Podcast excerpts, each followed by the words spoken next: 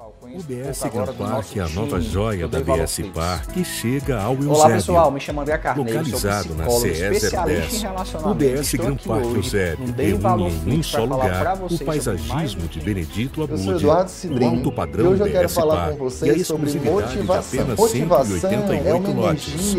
Com o urbanismo de Joélio Araújo, além de uma área de lazer única, com de mais de 5 mil metros quadrados de área total e arquitetura de Marcos Novaes. Muito bem-vindos ao Day Valor Flix. Me chamo Gabriel Lustosa, sou economista e consultor. E hoje vamos falar sobre finanças. Especificamente vamos falar sobre pessoas físicas versus pessoas jurídicas. Esse tema acaba sendo... Parque Eusébio, um lugar onde o melhor da vida sempre acontece. Eu considero ele um meio de pagamento. Se você souber usar bem, ele pode ser um aliado. Mas se você não souber usar, ele pode ser o maior vilão das suas finanças pessoais. Aqui é o Alisson Soares, sou consultor empresarial há 17 anos e nesses 17 anos a gente vem ajudando empresários, empreendedores, executivos a ter mais vendas, lucro, caixa. Meu nome é Vitor Cipião, sou cofundador da Insight e hoje eu vou falar um pouquinho sobre funil de vendas. Um funil simples, a gente pode dividir ele em basicamente três partes: o topo, o meio e o fundo do funil. Bem-vindo, meu nome é Leonardo Araújo, eu sou cofundador da Insight e eu tô aqui hoje para falar os três motivos para você investir em anúncios online. O primeiro motivo é a segmentação. Sou Adília de Figueiredo, autora do Intensivo de Gestão. Estou aqui hoje no Day Valor Flix para ensinar para você sobre gestão de estoque. Eu vou falar de forma breve porque estoque, dependendo do produto, do perfil da mercadoria. Sou André Peixoto, sou advogado especialista em direito digital e proteção de dados há 18 anos e hoje aqui no Day Valor Flix a gente vai falar sobre a Lei Geral de Proteção de Dados e como ela pode ajudar o teu negócio a ficar mais moderno e eficiente.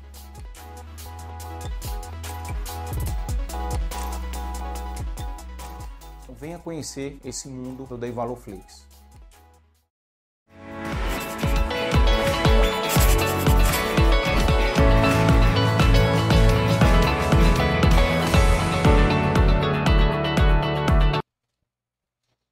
Olá, sejam bem-vindos a mais um episódio do Dei Valor Podcast, episódio de número 158.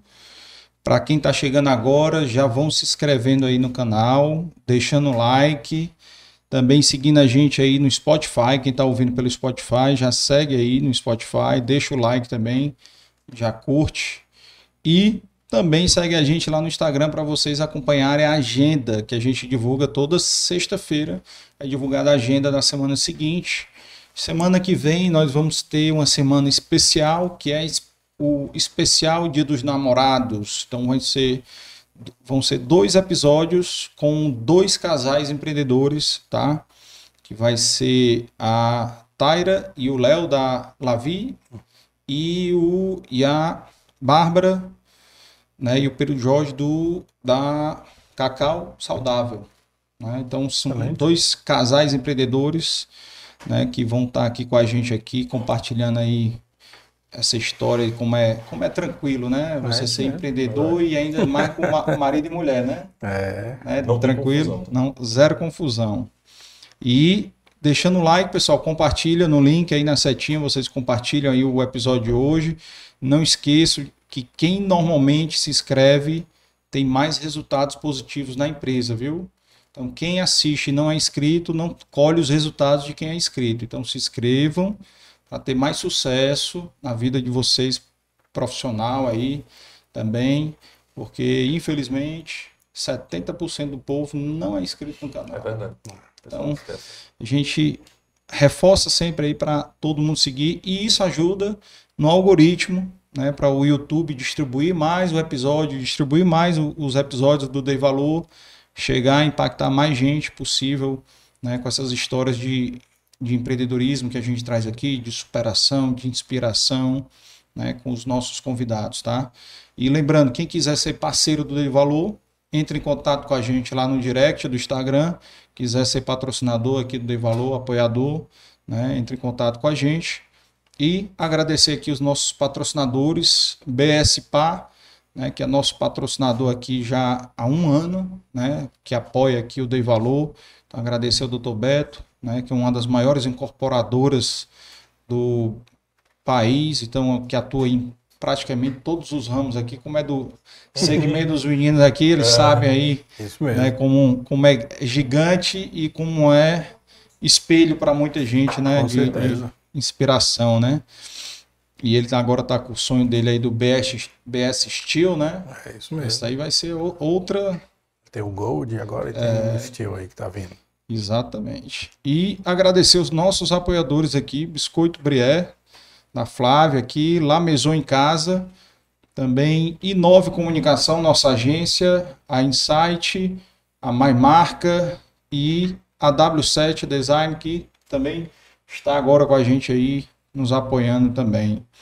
E os nossos apoiadores sociais, que são as ONGs, que a gente já fez aí também é, episódios especiais, né, que estão todas aí, Fortaleza Azul, IPRED, Obra Lumen, Peter Pan, Fortaleza Down, Edisca e o Instituto de Me Cuida. Né? Então, quem quiser conhecer um pouco mais da história dessas entidades, né, dessas ONGs, entre em contato aí é, com elas também pelo Instagram, tem aí marcado aí na descrição do vídeo e assiste lá os episódios deles, tá? Lembrando aqui que produção de Valor Produções, agradecer aqui os nossos técnicos aqui, o Juan, Larissa, e a Renata também, agora aqui. Isso aí. Tá, tá estagiando, tá estagiando. Tá estagiando. E dar as boas-vindas para os nossos convidados de hoje aqui, Douglas e Thiago, sejam muito bem-vindos ao Muito obrigado pelo convite, Carlos. Obrigado. Obrigado aí. Mais um da construção civil aqui. Pois é. Eu já estou perdendo as contas de quantos da construção civil eu já fiz aqui. Já foram ba bastante, viu? Já foram, acho que perto de 15 né? Porque já veio o presidente do Siduscom, já veio, vieram três, uhum. né? Já veio o André Montenegro, já veio o Roberto Sérgio e o Patrol, né? Que é o atual, né? É, então já. E os construtores também já vieram um bocado. É, né? Porque a construção civil representa muita coisa, né? Representa muito empreendedorismo, né? É, muito emprego. Isso. E a gente agradece o convite aqui, é. porque é muito importante sempre falar sobre o que a gente já faz, né, e, e, e, perpetua dentro da nossa empresa e no nosso âmbito familiar também. Então é, é bem legal. Eu agradeço o seu convite. Legal, não. E, e, outra coisa, falando também de sucessão, né, cara? Porque vocês são segunda geração, né? Isso mesmo. Então tem muita coisa aí que, que a Camila não veio, né? Também vamos até explica aí o CDT. É da maneira mais simples possível. São três filhos em ordem de nascimento: Camila, Douglas e Tiago. Então são os três filhos do papai e da mamãe e quando a gente formatou a incorporadora, né, ficou bem óbvio como a gente poderia criar o nome, é, são simplesmente as iniciais. A gente brinca quando está numa reunião que tá só eu, ou tá só o Tiago, ou e a, a, Camila fica muito nos bastidores. Aí a gente olha para logo e fala assim, rapaz, eu sou o D da CDT, eu sou o T da CDT. É. Rapaz, tá faltando, tá faltando o C e o D aqui, tá só o T aqui da CDT. A ah. pessoa, ah, porque, não, porque é Camila, Douglas e Tiago. Ah, para pegar um cliente chato assim, não, só quero reunião se tiver o. Ah, é. é difícil, aí vai ser complicado. Tu diz assim, rapaz, só se for numa reunião familiar. Exato. ter os três. Mas vamos lá, vamos contar aqui, vamos respeitar a idade. Vamos começar pelos mais velhos. vamos falar vamos um pouquinho lá. aí da tua história aí, Douglas. Fala aí um pouquinho como é que foi a, a tua infância, como foi essa parte do empreendedorismo. Cara, minha, minha, minha infância foi um tanto quanto particular. O Thiago sabe, né? E os nossos amigos mais próximos também sabem. É, eu fui embora do país com 13 anos de idade, né? Eu com. Eu tive um sonho. Ah. Aí antigamente a mamãe fazia as compras do supermercado mensal, ah. é, naquele supermercado macro, né? Sim. E a gente estudava no Colégio Santa Cecília. E eu peguei e falei, mãe, eu preciso conversar com você. Aí ela, mas o que? Ela, não, mãe, eu preciso conversar com você e eu queria ir fazer o supermercado com você para ver se a gente podia conversar. Eu tinha 13 anos de idade. Eu falei, mãe, é o seguinte, eu tive um sonho que eu ia morar fora é, e eu acho que se você deixar, eu vou. Aí, meu filho, você vai fazer um negócio desse? A minha mãe jurava, apostava com todas as forças e com todas as, as, as fichas dela que isso não ia acontecer. Ela pegou e jogou pro papai se seu pai deixar, é. você pode ir. Achando que ele não ia deixar. É, e o ela, papai não tem blefe, né? É, então assim, é, é, foi, ela, ela jogou sabendo, ah, ele, Douglas vai dizer não. Aí eu, eu cheguei, papai, pai, eu eu queria morar fora, queria estudar fora. É, será que seria possível? Aí ele falou assim: Você quer? Vá atrás. Aí eu peguei o motorista da gente lá, em casa e saí rodando todos os intercâmbios aqui de Fortaleza. Hum. Todos. Ninguém queria mandar um menino de 13, de 13 anos. anos né? Aí eu encontrei, até mandar um abraço, faz muitos anos que eu não, não vejo, o doutor Tadeu Feijão. Ixi, ele. Eu fui por ele. É, o doutor Tadeu Nossa. Feijão tinha TF Intercâmbios. É. E na época a esposa dele me atendeu. Cheguei lá com o motorista, um menino, 13 anos, sem pai, sem mãe. Disse: Olha, eu, eu, queria um intercâmbio, mas eu não quero morar na casa de ninguém, eu, eu quero ir para um, uma escola. Ela pegou e começou a mostrar um bocado de escola e tal. E falou assim: Olha, tem essa academia militar aqui lá na Flórida, que fica pertinho do Cabo Canaveral, onde você vai ter uma educação militar e tal, não sei o que, você faz voos e tal, não sei o que, você consegue tirar até seu brevet lá e é, ela é internada. Mas eu nunca mandei nenhum brasileiro, só tinha ido um brasileiro para lá antes. Aí eu cheguei, como é? Eu vou ficar numa academia militar, ainda vou aprender a pilotar. aprender a pilotar. Peguei o, o, o cardápio, né? O cardápio não, o, o brochure, né, deles lá. Levei pro papai, eu falei: "Pai, olha aí, ó. Você não disse que eu podia ir?" Aí ele falou assim, sim, mas eu não quero que você vá para casa de ninguém, não. Não, eu vou para academia militar. Aí o olho dele já brilhou. Ele, oh, você, você vai para academia militar, ele é.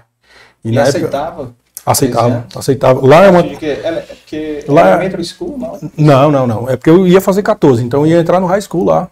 Freshman, né? Um freshman. E lá é uma academia preparatória para oficiais da Força Aérea. Como é que funciona? Você passa cinco anos lá. Hum. Se você decide seguir carreira militar, é, tudo que você pagou ao longo dos cinco anos, é revertido de volta para você desde que você vire um oficial da Força Aérea. Hum. Se você não continuar a carreira militar, você pagou de melhor, o dinheiro poderia é, é, lhe ofertar na época, né? Então, uhum. assim, o, eu, eu, sempre brinco, né? Um, um, dos meus, meus professores de ciências aeroespaciais foi o, o, piloto de teste que participou da quebra do Mach 1. Então, eram militares renomadíssimos que estavam lá dentro dessa academia, né? O Thiago teve a oportunidade, junto com o papai e com a mamãe, de visitar, visitar várias vezes lá. Hum. Aí eu fui. Eu fui o segundo brasileiro para ir para lá. Fui com o Tadeu. O Tadeu foi me deixar pessoalmente lá na escola, porque ele nunca tinha mandado ninguém para lá, eu nunca tinha ido ninguém. Eu cheguei lá, menino, fui recepcionado pelos coronéis e tal. Eles olharam para o papai para o Tadeu, falava pouco inglês, pouco, pouco, muito pouco inglês mesmo. É, mas aí introduziram o espanhol para poder aprender inglês, né? E com o sobrenome de Albuquerque, em, em inglês, eu andava com um papelzinho soletrado, né? Uhum. Porque todo mundo perguntava, how do you spell your name?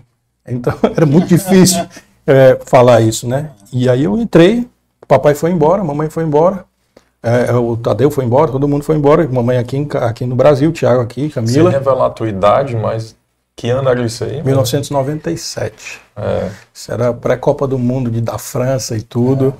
É. E eu cheguei lá e eu tinha direito a um telefonema, como um cadete, né? Eu era um cadete. Um por mês. Um telefonema por mês. Você imagina o coração de uma mãe mandar um filho para uma academia militar. Uhum. 13 anos. Com 13 anos de idade, para poder é, ter, ter, direito a um telefonema por mês. Ela nunca mais confiou no teu pai, né? com certeza.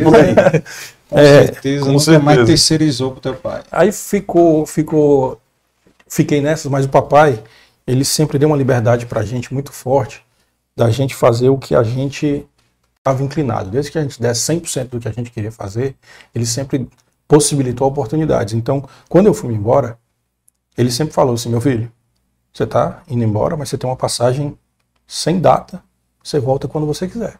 Você está voltando para casa. Você não está voltando para qualquer estado. Dá um conforto muito grande, né? Então, naquele momento de dificuldade, eu sabia que a única pessoa que podia desistir era eu. 1% dos pais. Isso. É, entendeu? Então, assim, eu fui passando, aí comecei a passar por certos perrengues ah. lá, é, no começo, nos primeiros anos, né?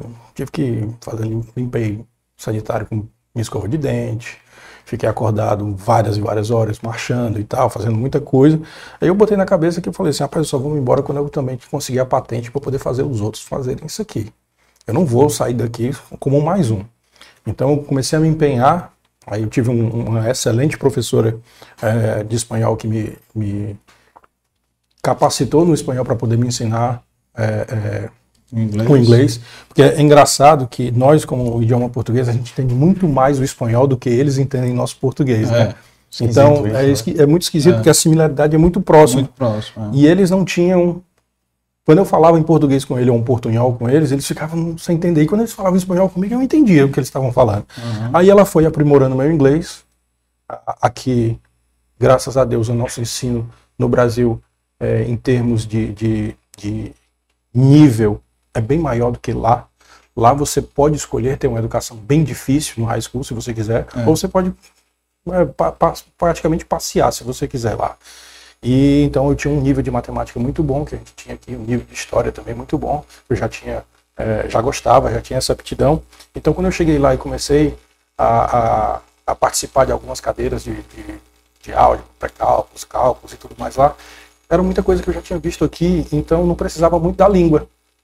Então as minhas notas eram muito boas, e não adianta você ter na academia o militarismo, você tinha também que ter as notas atreladas àquilo ali, porque lembra que eles estão querendo preparar oficiais, eles não estão querendo preparar alunos. Eles estão apostando dinheiro muito alto em futuros alunos. Eu tenho é, ex-colegas meus, acho que são coronéis, que tanto da, da Força Aérea como dos fuzileiros, dos Marines e tudo mais. Então, assim, que seguiram, que perpetuaram a carreira deles lá, lá dentro da, da, instituição, né? Essa academia era para qualquer força, né? É, força Aérea. Só Força Aérea? Força Aérea. Força Aérea. Passei muitos e muitos e muitos e muitos finais de semana em pé no Cabo Canaveral, toda vida que tinha um show, um show de, do, dos Thunderbirds lá, que uhum. seria a esquadrilha da fumaça e tal, em pé lá, guiando o carro lá, marchei uhum. muitos e muitos finais de semana. Pagando para sofrer. Era, era pagando para sofrer, mas foi muito bom porque eu criei laços de amizade muito fortes com, com pessoas ao redor do mundo, né? Uhum. É, então tinha, tinha pessoas. Tinha gente de outros países também? Tinha, tinha uma, na minha época que estava lá, eram, tinham 32 nações representadas dentro da academia. Por exemplo, tinha um, um filho de um, de um, general da Indonésia, ele era meu companheiro de quarto.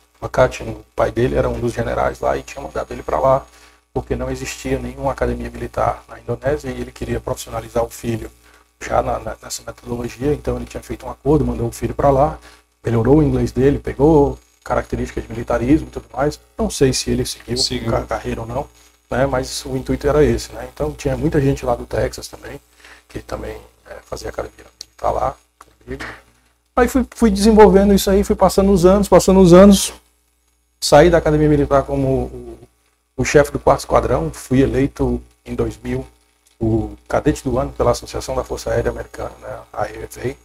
É, tinha, não sei, faz tempo, né, que eu não ando lá, mas até antes da, da pandemia, tinha a fotinha lá do seu amigo Douglas aqui, lá no Cabo Canaveral, do, do das pessoas que, que foram, que ganharam esse prêmio, né? E eu ganhei o prêmio é, de cadete do ano. Lá, então, para mim foi muito, foi, eu tive, tive, muito orgulho disso, porque eu cheguei lá sem, sem saber nada e saí lá como uma pessoa que se eu tivesse, eu fiz é, é, o treinamento de bootcamp no West Point e tudo mais, é, então, assim, eu, eu, poderia ter seguido uma carreira caso eu quisesse, mas aí a mamãe interviu junto com o papai e falou: chega de brincar de soldado, que os homens gostam muito de guerra e vão querer mandar ele, então para com isso, não vamos, não vá seguir carreira. Qual aí, foi o último ano teu lá? 2001, 2001 para 2002. Uh, foi rapaz. 11 de setembro. Oh. É. É, mas pegou 11 de setembro. pegou, né? Eu, na verdade, eu, eu, tinha chegado. Eu tinha chegado aqui no Brasil de férias. Ah. A mamãe me acorda porque o verão é muito intenso, né? Muito longo, é. são, as férias são muito longas. E a gente estava em casa e a minha mãe acorda e falou assim, meu filho, acho que você precisa ligar para ligar lá na CNN, está acontecendo alguma coisa. Aí quando eu olhei, eu parou, né? Aí eu, caramba, não acredito. Aí quando aquilo aconteceu, é, meio que eu, eu ia para uma universidade na Flórida, aí eu, cara, acho que eu não vou mais. Tu já tinha terminado o high school? Né? Já. Tu terminou no, no, no, meio de 2001? Exato eu ia para a universidade na Flórida. Universidade, né? Aí eu acabei voltando para o Brasil e eu tinha sido aceito na Universidade de Genebra. Rapaz, tu pulou fora bem na hora. É, foi. Logo que ia ficar divertido, né, cara? É. Tá bom agora. Na hora que ia ter lá um P52. É, cara, tem, tem uma coincidência, tem, tem, coisas assim que a gente conta e as pessoas às vezes não acreditam. É, eu trouxe muitos amigos meus para cá. É, durante as minhas idas e vindas do Thiago. É. Vários vieram até pro casamento deles, falaram que foi a festa mais louca que eles já participaram aqui, porque nunca tinham visto, nunca tinham visto é. essa, essa, celebração aqui, né? E um dos amigos meus que eu trouxe para cá, ele era texano, né? O pai dele é um dos grandes empreiteiros e, e ele era sub, ah, como é que eu posso dizer, é, afiliado do Dick Cheney. E Dick Cheney estava para ser eleito no vice-presidente, né? Uhum. E ele seguiu carreira. Eu fui com ele, que é o Landon. É, eu fui com ele para fazer o bootcamp e o West Point e tudo mais. E ele seguiu carreira e eu fiquei. E ele, quando veio aqui no Brasil, ele veio passar férias aqui, passar um, alguns dias, e ele não tem como negar que é um americano, tá? Até os cílios era louro e tal, aquele brancoso, Ui, gran, grandão né? e tal, não sei o quê. E ele se perdeu em Salvador. Ele entrou dentro de uma aeronave errada, né? Ele desceu, ia fazer uma escala, achou que Salvador era Fortaleza e desceu. Aí o pai dele me liga desesperado nos Estados Unidos. Eu vou mandar meu piloto, que ele queria vir no avião dele particular para cá. Só que o piloto dele não podia vir voar em, em, território brasileiro porque não tinha visto, não tinha nada. Então ele não conseguia vir para cá. Então ele veio de avião de carreira e desceu em Salvador e se perdeu. O pai dele louco lá no Texas me ligando. Só que não existia né, nada de telefone celular, de Skype, isso aqui a gente tá falando no começo dos anos 2000, né? Aí ele, cara, meu filho tá perdido, eu vou bater aí no Brasil, vamos procurar ele. Aí a gente tinha uma. Bahia. Bem fácil de Mas é fácil. Mas é fácil, porque ele era tão branco, que é louro, diferente. Aí ele veio para cá, passou, se encantou com o Brasil, maravilhoso. Aí falou assim, Douglas, eu vou voltar e vou, vou continuar a carreira militar. Com isso, o, o padrinho dele tinha, tinha virado presidente, vice-presidente dos Estados Unidos, né? E quando ele está lá, estourou um, um evento do Kosovo e mandaram ele. Só que não sabiam que ele era o afilhado do vice-presidente dos Estados Unidos, sabe, né? porque ele tinha, é, ele tinha acabado de entrar. Então, se tem que fazer alguma coisa, manda quem entrou. Uhum. Rapaz, aí movimentou a mãe dele me ligando: Douglas, você tem falado com, com, com o Landon e tal, não sei o que. Eu, tia, não tem, não tem uma notícia, não, não sei o que. Passou-se assim uns 4, 5 dias, silêncio, sem nenhum amigo nosso saber de nada que tinha acontecido. E do nada ele volta. Depois disso aí ele realmente largou a carreira, não, não, não continuou, foi seguindo o negócio do, do, pai, né?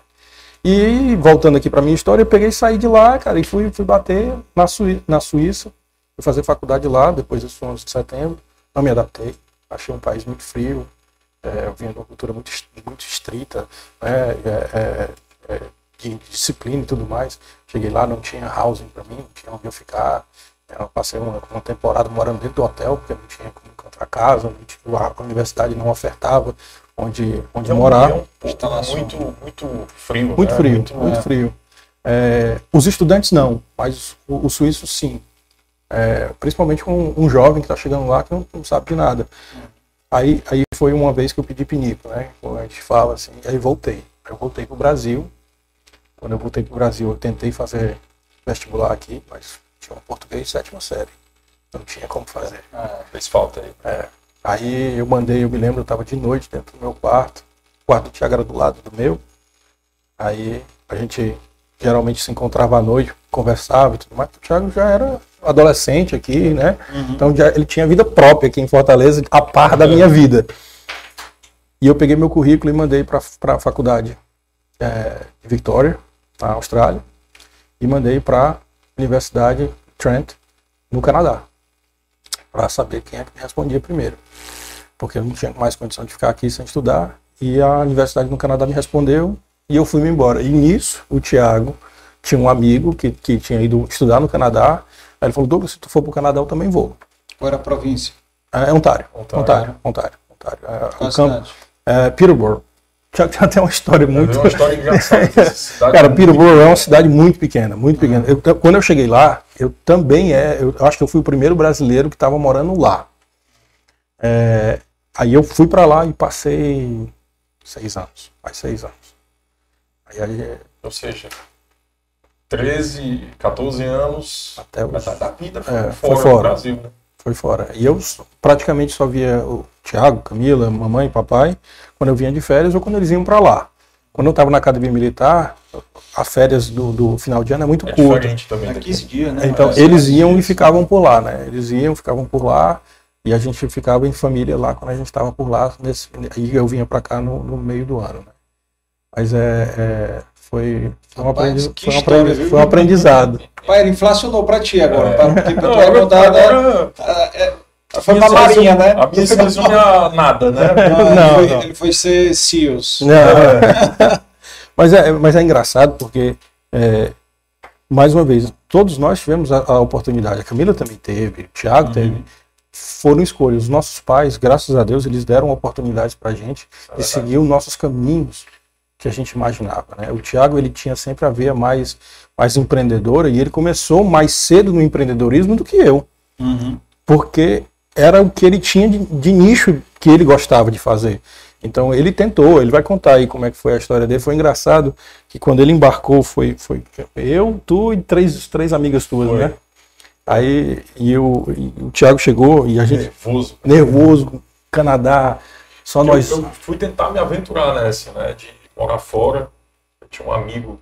Tinha tu não acabado... tinha feito intercâmbio, não? Não tinha feito intercâmbio. Eu tinha um amigo, um grande amigo meu, que foi o meu primeiro sócio, inclusive o Renan, que deve estar nos escutando aí, ele, ele tinha acabado de fazer intercâmbio na Austrália, então aquela novidade, né, aquela coisa, e o meu irmão botou muita energia também, vai, vai cara, vai, vai, é bom para você. Você vai aprender inglês, outra cultura, você vai se sentir um pouco mais independente, independente né? e tal, e aí eu encarei essa, essa esse desafio, mas é, eu fui de um desafio, mesmo como Douglas pontuou, meus pais, nossos pais falaram sempre assim: rapaz, apertou, liga, a gente pega de volta.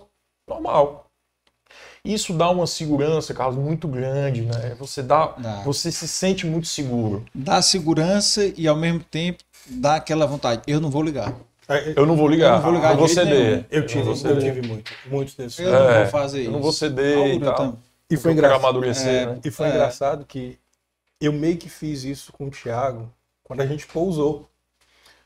A gente foi um voo longo, né? São Paulo, ah. Toronto, sem parar, dá 11 horas e meia aí de é, voo. É, 12 horas. E a gente foi, foi é, lá conversando e tudo mais e tal.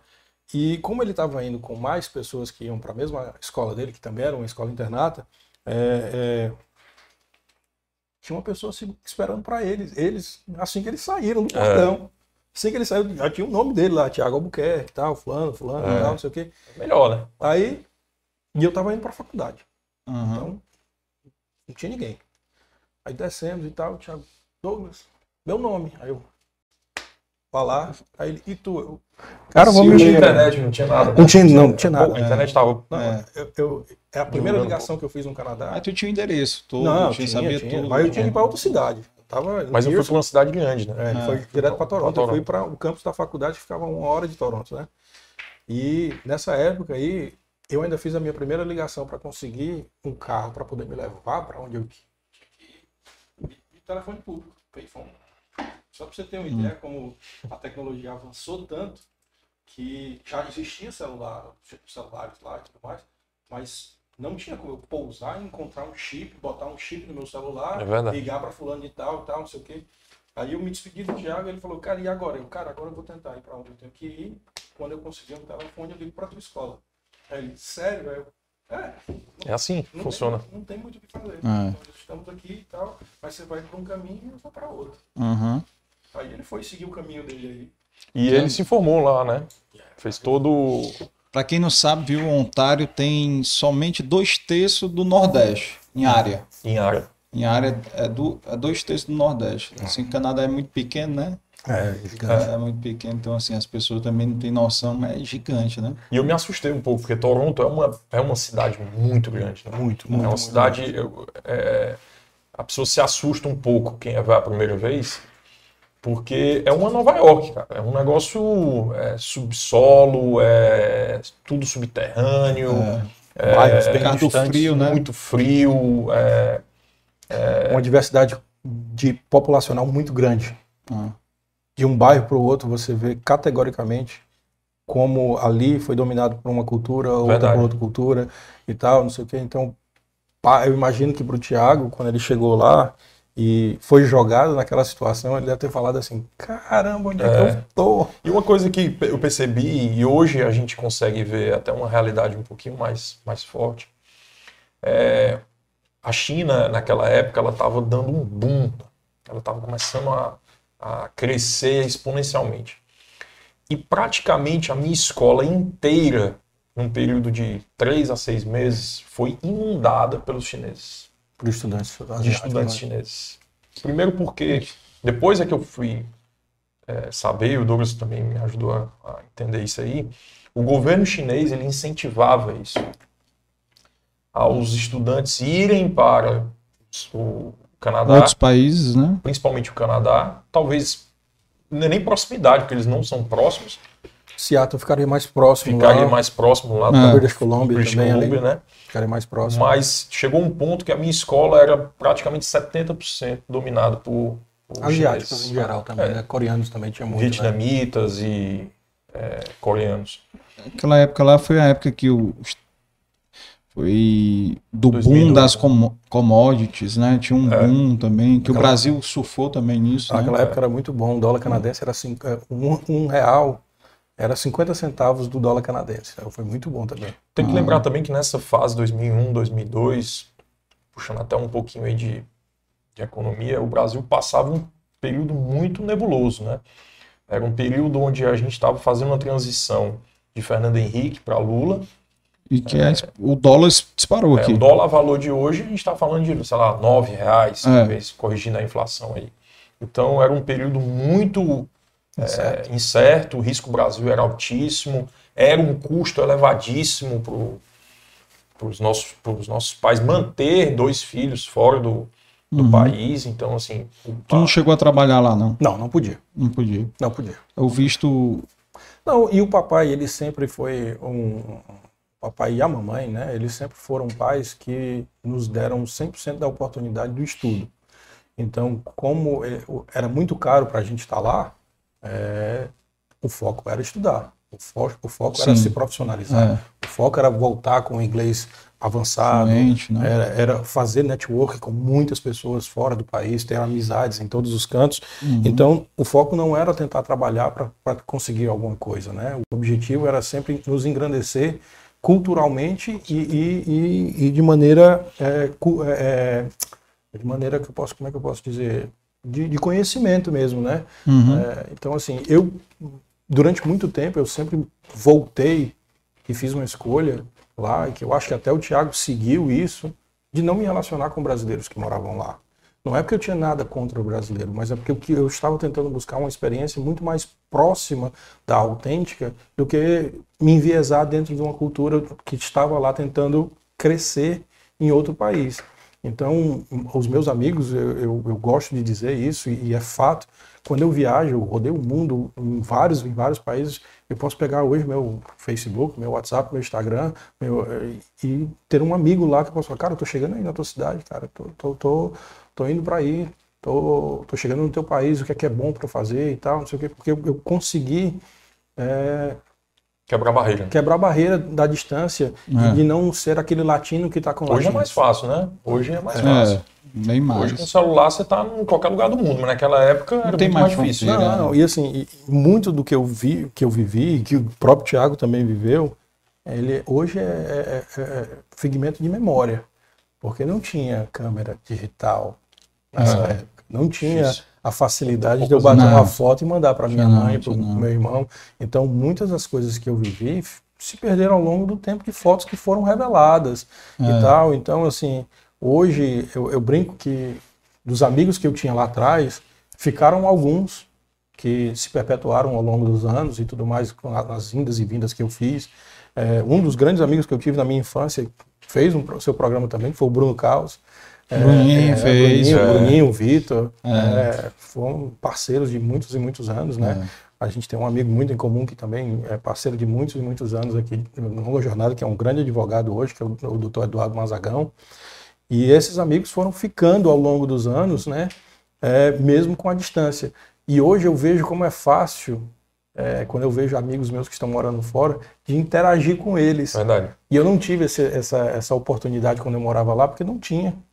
Não tinha. Quando eu fui morar lá, acho que o Thiago, lá em casa do papai, ainda tinha o dial-up, é. o trumpet, para poder entrar na internet. Então, é. É, eu me lembro para ele que, que, eu falei para ele, Thiago, você sabia que aqui na minha academia militar eu tenho uma conexão T1? Ele, cara, é. tem uma conexão a gente T1. Sempre, a gente sempre teve, a gente, o papai sempre foi muito visionário nessa questão de, de tecnologia, né? Apesar hum. do, pouco estudo, ele praticamente não teve estudo, né?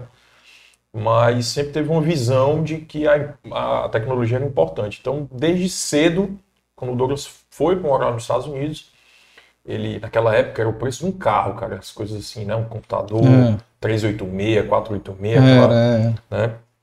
E aí, rapidamente, a gente comprou um computador e teve que comprar a internet. A internet era, é, só tinha 30 minutos por mês. É, era no pulso? Era no pulso, no pulso. É, só tinha, sei lá, era o Ibeu, que tinha provedor, e tinha o Fortalnet e tal. Então, Roadnet. Roadnet, Secrel, aquela turma é. lá, né? E aí a gente mantinha um contato com ele através dessas, desses míseros 30 minutos que era. Só que lá nos Estados Unidos era muito mais evoluído, né? Então, ah, lá tinha internet já. Não é, até hoje, as coisas que che... de ponta lá demora ainda a chegar aqui. Né? Demora, mas eu, eu vejo assim, agora. Não... Demora menos. É, tá, demorando é, tá, menos. tá, demorando cada vez menos. Essa, é, essa, essa queda dessa, digi... É, dessa divisão digital global, ela tá cada vez ficando mais aparente, principalmente nos países emergentes aqui. É, tem um, tem um, um, conceito né, de que quanto mais é, no topo da classe social você é, menos você utiliza os argumentos, os artifícios dos seus aparelhos. Uhum. É, você tem um iPhone aqui que você utiliza XYZ. Eu mando foto, eu olho minhas redes sociais e eu ligo. E aí quando você muda para um bracket de cadeia econômica, o cara lá faz edição, criação de foto, ele faz tudo no aparelho celular dele, porque quando a tecnologia chegou para ele, ele conseguiu falar assim: isso aqui é capaz de tudo isso, besta é você que não usa. Eu uso. Você pagou por isso. Isso aqui tem capacidade de fazer muito mais do que ligar, receber foto, mandar foto e tal. Te usa muito então, pouco. A gente, quando você se mete num bracket maior, é. você acaba usufruindo menos da tecnologia que você compra. Né? Legal, né? É, e, se espanta um pouco. E a gente vê aqui o que a nossa cultura é, de um país emergente é capaz de fazer com tão pouco. Com tão, tão, tão pouco mesmo. Que a gente, com o que é ofertado, eles conseguem extrair o famoso leite de pedra, né? E o cearense mais ainda. É, com certeza, não tenho dúvida. o brasileiro já faz isso, é. né? mas o cearense ainda faz mais ainda, né? É, não tenho dúvida. Não tenho Pega dúvida. O, só pegar o exemplo de grandes cases aqui de empresários que conseguiram ó, a empresa do Nordeste aqui sair ser líder como a Arco. Sim. Entendeu, do Ari? Então, é verdade. Você tem referência internacional, cara. Sim. Maior empresa do setor do mundo. Do mundo, né? Cara, é um negócio assim Disruptivo, de... Né? A gente fica, fica besta. E tem casos que foi o que aconteceu com ele, a gente estava falando de, de viagem, né, e tal, hum. que eu morei numa cidade muito pequena, Conta aí, Thiago. Não, a cidade era muito a cidade dele que ele estudou é muito pequena. 100% certo? universitário. Então, porque o Canadá, 100%. ele já tem pouca gente. É, então essa cidade ela acho que é 40 milhões. É, é, muito pouco. Aí eu peguei um voo, tava voltando é, com a minha esposa, a gente tava pegando algum voo, não sei se era era Nova York, é. São Paulo, alguma coisa assim. Era um voo longo. E aí eu peguei e, e sentei do lado do almoço e fui ajeitar é, uma mala e tal. Aí ela tava com duas crianças assim. E aí ela pegou, eu ofereci ajuda, né, para ajeitar a mala dela, botar aqui em cima e tal, porque ela tava muito ocupada, duas crianças pequenas, aquela, Eita, né? Dor de cabeça. Aí eu coloquei a mala lá e a gente começou a conversar. Eu disse: ah, "Você tá indo para onde?" Ela: "Não, eu tô indo para Fortaleza." Sou lá de Fortaleza. Eu disse: ah, mas você tá vindo de Nova York e tal?" Ela disse: "Não, eu tô vindo do Canadá." Eu disse, ah, Canadá, que legal. É, eu morei lá no Canadá, mas meu irmão morou muito tempo no Canadá. Mora lá, eu tava morando é, lá. É, mora lá. Aí ela disse, não, eu moro numa cidade muito pequena. Você não conhece, não. Eu disse, não, mas meu irmão também mora numa cidade muito pequena. Ela disse, não, mas a, a cidade que eu, que eu moro é muito pequena, você não sabe nem o nome. E aí eu disse, ó, assim, o Canadá tem, muito, é, tem muitas cidades. Aí ela, não, mas é muito pequena. Eu disse, qual é o nome da cidade? Ela disse, Peterborough, né, que é, é, o, é o, nome da cidade.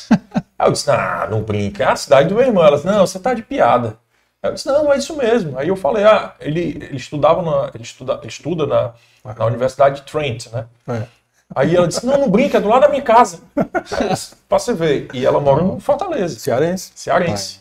Cearense. Então, assim, a gente... É o plano de cearense de dominação do mundo, né? É, cara, é, é muito impressionante, ah, assim, é. pra gente, pra gente ver que, que, que o mundo, por mais gigante que ele seja, sempre tem alguém que, que vai ter uma sintonia com você, que vai. É do lado, era, era a poltrona do lado, entendeu? E sempre tem um cearense perto. Sempre. Sempre.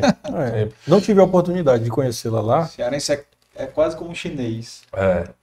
Foi engraçado quando o Thiago e a Camila foram me visitar lá no, uhum. no, no Natal. Aí eles chegaram, né? Um frio terrível, né? Eles pousaram, tava menos 30 graus. Cara. Sensação térmica de menos 30 não tinha céu, não tinha nada, era só aquela escuridão e tal, não sei o quê.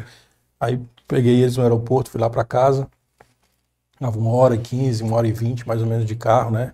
Aí estamos chegando em casa e eles, e aí, o que, é que a gente faz hoje? Eu, hoje a gente não faz mais nada. Tá muito frio lá fora. Não, tem mais nada o que fazer. fazer. Não tem mais nada o que fazer. Hoje. Não tem mais nada o que fazer. Que? Vamos pro Mucuripe. Nada, não tem mais nada o que fazer. Como é que pode? Aí, na época, no outro dia de manhã, poxa, sol, sem neve, sem nada. E tinha uma, uma loja, uma convenience store ah, do outro lado do quarteirão lá de casa, né? Ah. E, e, eu precisava ir lá. Aí o Tiago, tu é? Não, vou ali, na loja de conveniência, já volto. Aí eu fui de bermuda, chinela e um pullover. Né? E fui para lá. Ele, cara, tu é doido? Ele, meu amigo, ontem estava menos 30, hoje está menos 10. São 20 graus de sol. Aqui está no aquecedor, lá está no aquecedor. É só uma caminhada rápida. Vamos, eu faço isso no pulo. Se eu for me vestir todinho para chegar lá, eu desisto. É. Eu desisto. Não tinha Uber, Uber Eats, não tinha iFood, nada disso aí, nada desses aplicativos nessa época. É. Então, se eu precisasse de alguma coisa, eu tinha que, eu, eu tinha que evoluir né? muito rápido. Cara, As coisas estão é. muito mais é, bombejadas, né? Tá, tá muito mais. Isso é bom e ruim, né? Isso é bom e ruim, é. é. Talvez o, essa, essa etapa do os nossos filhos aí não vão nem entender o que é esse processo que a gente passou. É, vão ficar espantados. Como é? é. Uhum. Com certeza. É. Mas aí foi uma experiência legal, é, me enriqueceu muito lá, é, me afastou um pouco da minha família, mas sempre com eles bem perto de mim, sempre sabendo que estava tentando fazer o melhor para também representá-los. É, posso dizer que morei mais de uma década fora, nunca tive nenhum problema com nada. Somando é, tudo, como é que foi? Foi quatro anos nos Estados Unidos? Quatro anos nos Estados Unidos, oito meses na, na Suíça e depois mais seis anos e um quebrado, anos, quase sete anos no, no, Canadá. É, bicho. É. é um chãozinho, viu? É. Voltei por causa do C. É, foi mesmo? Por causa de um, de um, um contratempo. Como é que foi? É um, a nossa irmã teve um, um problema de saúde ah. É, entrando aqui até para explicar um pouco negócio, também, né? no negócio. É, e aí a gente teve que, por obrigação, né, é, comunicar a toda a família. Douglas, inclusive, morava lá, já tinha um negócio dele lá andando. E aí, ó, sua irmã tá doente, ela tá com um problema de saúde e você vai precisar voltar. Então isso foi muito chocante, né? Porque na época o papai ele Quem tava... falou, teu pai? Na verdade, a mamãe comunicou, né? O papai comunicou, conversei com todo mundo. Eu acho que só não conversei com a Camila. E, e... Uhum. Mas ela tá bem, né? Tá, tá, bem. tá graças a Deus. É, mãe, então superou.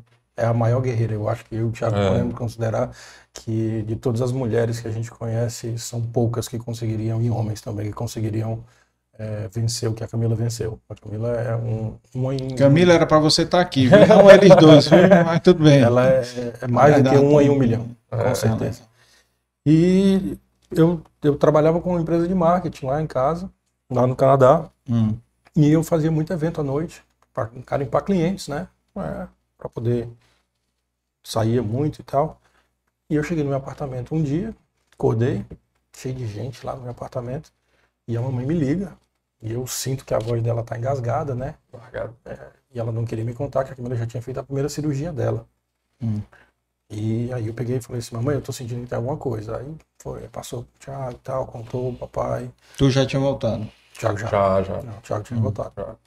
Aí, naquele momento ali, eu olhei e falei assim, cara, isso tá muito errado.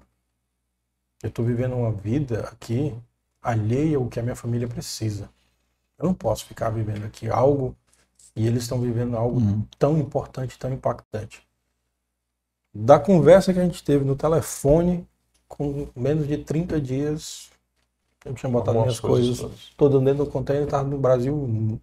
E acredite, Carlos, rodei o mundo, mas nunca mais voltei no Canadá. Nunca uhum. mais. Nunca mais. Aí vim para cá, mas foi coisa. Eu, eu falo que a minha irmã, ela me salvou. É, porque o que aconteceu com ela me reaproximou a, a família toda. Uhum. Eu conheci minha esposa, tenho meus filhos. Uhum. Hoje tocamos a segunda geração da empresa, uhum. que muito provavelmente estaria nas responsabilidades do Tiago e dela, caso fosse necessário, né? Mas ele estaria tocando isso aqui sozinho, então.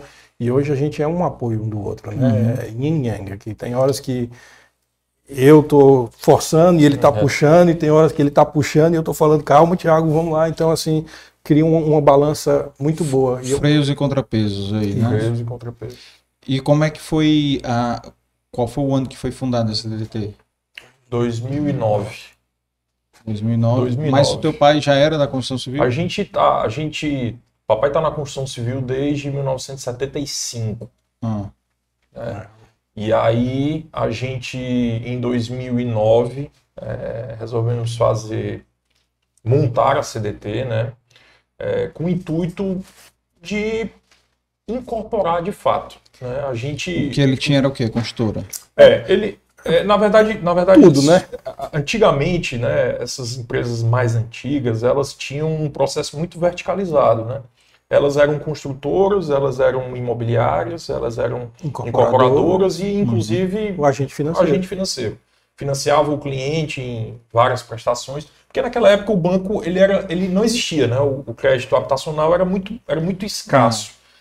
Chegou até a existir, o só BNH chegava. Só tinha caixa, né? Não, o BNH chegou a financiar muito ah. tempo o setor imobiliário, depois fechou, aí a Caixa fez o seu papel, mas muito voltado para o setor social, né, para a uhum. área social. E aí as construtoras tiveram que fazer esse papel de financiar o cliente. Né?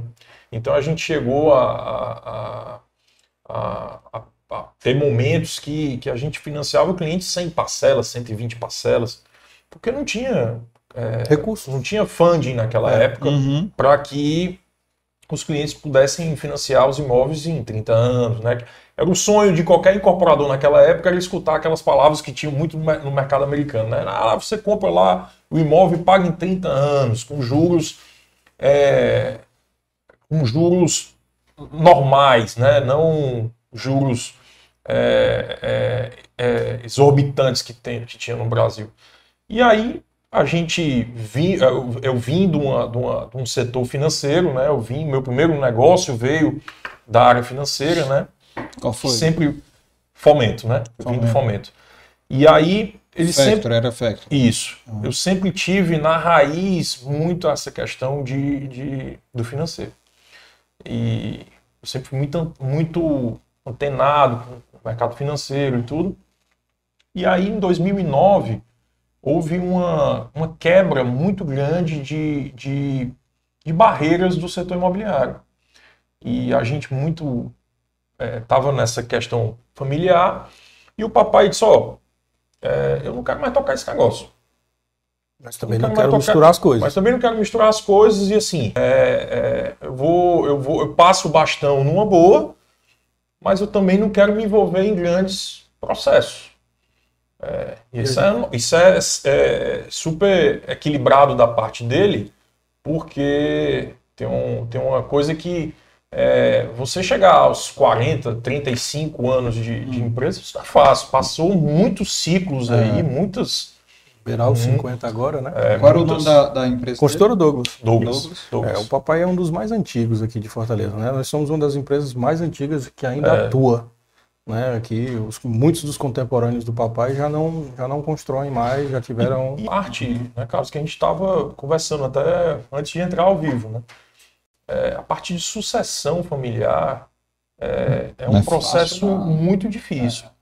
Mas, assim, é, existem, para todo processo existem pessoas muito boas, né, assessorando você, né? Uhum. Então, a gente costuma dizer que tiveram muitas pessoas aí que nos ajudaram nesse processo a desenvolver isso de uma forma bem tranquila. É, já estamos aí praticamente há 13 anos, mais ou menos, sobre a nossa gestão, né? Isso é, é um diferencial. é, durante todo esse processo a gente vai aprendendo todas as vezes. Né? A gente firmou algumas parcerias, umas que deram certo, outras que não deram certo, mas no final das contas passaram-se muito tempo aí, né? passaram muito, muitos anos. E isso fez a gente aprender muito. A gente, uma escola, né? E nesse processo todo aí, é, a gente criou laços com, com, muitas, com muitos colaboradores com a gente, né? Uhum. É, muitos é, ainda estão trabalhando conosco, ou seja, estão, sei lá, 40 anos trabalhando com a gente. Mais, né? Mais até. É quase 50. Isso é 50. muito legal, cara. Então ele fechou a construtora não, não, não, não, ela ainda existe, não ela existe. tem um papel de, de, de construtora. De construtora. O que acontece? Ela presta serviço para a CDT. Sim. Isso. O que acontece foi que o papai, quando a gente fez, firmou uma parceria muito forte aqui hum. em terrenos da construtora Douglas, ele não quis hum. vincular o padrão construtivo dele e o padrão de empreendimento dele a qualquer outra coisa. Então ele falou assim: vocês querem tocar esse negócio, essa parceria aí? Monte a empresa de vocês e associe a, a isso. Construtora Douglas aqui é em, para, em paralelo. Então, acho que foi uma decisão muito sábia da nossa parte, porque nós, nós aprendemos com todos os parceiros que nós tivemos ao longo do tempo, mas quando a CDT atuava de maneira sozinha, em paralelo com a construtora Douglas, era com os valores da construtora Douglas que a gente sempre minava os nossos projetos. Quando a gente tinha plena dominância do que a gente queria fazer, então a gente sempre voltava para os valores que a construtora Douglas tem né, ao longo desses 50 anos para desenvolver os projetos da CDT Incorporações. Isso. Uhum. Então, isso aí é o que diferenciou. E eu acho que o fator que mais nos diferencia hoje é que nós somos a segunda geração, como o Tiago falou, que atuante há mais de 10 anos no mercado. Né? A gente já colocou muitos, forte, né? É, muitos e muitos empreendimentos forte. aqui em Fortaleza, no mercado, já como a segunda geração, a segunda sucessão. São poucas as empresas aqui do nosso setor, que você tão bem comentou, que já teve 15 aqui, que já fizeram esse processo de transição. É, então, é, alguns estão fazendo, né? Estão é. fazendo, Só. porque já recebi o, o João Fiuza, que Sim. já tem o, o, o Joãozinho, a, as meninas lá, né? Uhum. na gestão. Tem um sobrinho Carlinhos também. Sim. Né? O, o, inclusive o Daniel, Daniel botou aqui, o Daniel Simões. aqui, grande abraço para esses dois craques e queridos amigos. Dei valor. Aí é, Daniel é o nosso amigo aí, é, grande desde do mercado aí. Amigo aí é. de, de, muitos e muitos anos. O Daniel e a Vivian foram o primeiro episódio dos sucessores. Dos cara. sucessores. É. Eles, é, eles são um exemplo também que a gente ia citar aqui, que já se prepararam para esse processo é, sucessório. Né? A J. Simões ela é alinhada nessa, nessa dinâmica de administração da segunda geração, né? assim como nós fizemos. E isso vale muito para os clientes que nós temos hoje e para os clientes que nós teremos amanhã, porque a gente está sempre focado na inovação, em trazer projetos ousados para os nossos clientes, atendendo às demandas que eles têm hoje, escutando nossos clientes. O diálogo, quando a gente tem abertura. O foco no cliente, né? Fica uhum. mais focado no cliente. A gente entender o que o cliente está buscando e a gente poder desenvolver para eles. Porque a gente faz o projeto, a gente faz, mas eu não faço para mim nem para o Thiago, a gente faz é uhum. é para os nossos consumidores. É. Então a gente tem que saber o que, é que eles querem para que a gente possa. É, e o mercado ele é muito dinâmico, viu, Carlos? Ele. Ele. A gente tem que estar tá pensando hoje mas a gente só vai entregar daqui alguns anos. Então. É porque o ciclo pra... do negócio de vocês é, é longo, muito alto, é né? muito longo. Exatamente, muito o nosso ciclo é anos, é muito né? longo, né? Da, de, do começo ao fim, né? De escolher o, né? o, terreno, exatamente o, o, o, terreno e terminar aquele projeto. E ainda tem um período ainda muito, muito longo ainda de, de garantias e tal. A gente está falando de um processo aí que troca dois presidentes. É. Então, assim, a gente, a gente pega um ciclo de alta de alto de juros e baixo de juros. Então, assim, aí a gente tem que, tem que pensar é, o que é que a sociedade vai estar tá trabalhando, o meio social dela, daqui 3, 4 anos. Uhum. Eu gosto muito de, de, pautar que a gente precisa, nas nossas reuniões de desenvolvimento de produto, uhum. é, e a gente sempre tenta quebrar essas barreiras, é, o que é que o mercado vai estar, tá, naquele momento da entrega, pensando e enxergando? Uhum. Isso é muito difícil. Você, é, você ir para frente do tempo é muito difícil de você é, entender, né? O que é que vai ser bom para aquela época. A gente lançou alguns projetos, a gente tem lançamento hoje. Previsão futurística, né? É. Previsão futurística que, é, assim, se for depender, por exemplo, do mercado financeiro, erram sempre, né? Eles é. erram sempre. Mas a gente não pode se dar o luxo de errar. Então a gente é. tem que ser assertivo. E eu acho que é o maior o fator diferencial hoje que a gente tem na nossa empresa com os sucessores tocando a gente não tem medo de errar 10 vezes, 20 vezes no papel. A gente erra, e erra, e erra, e é erra, e erra, e erra muito nisso, porque o nosso objetivo é, se vai sair do papel, cara, tem que sair certo.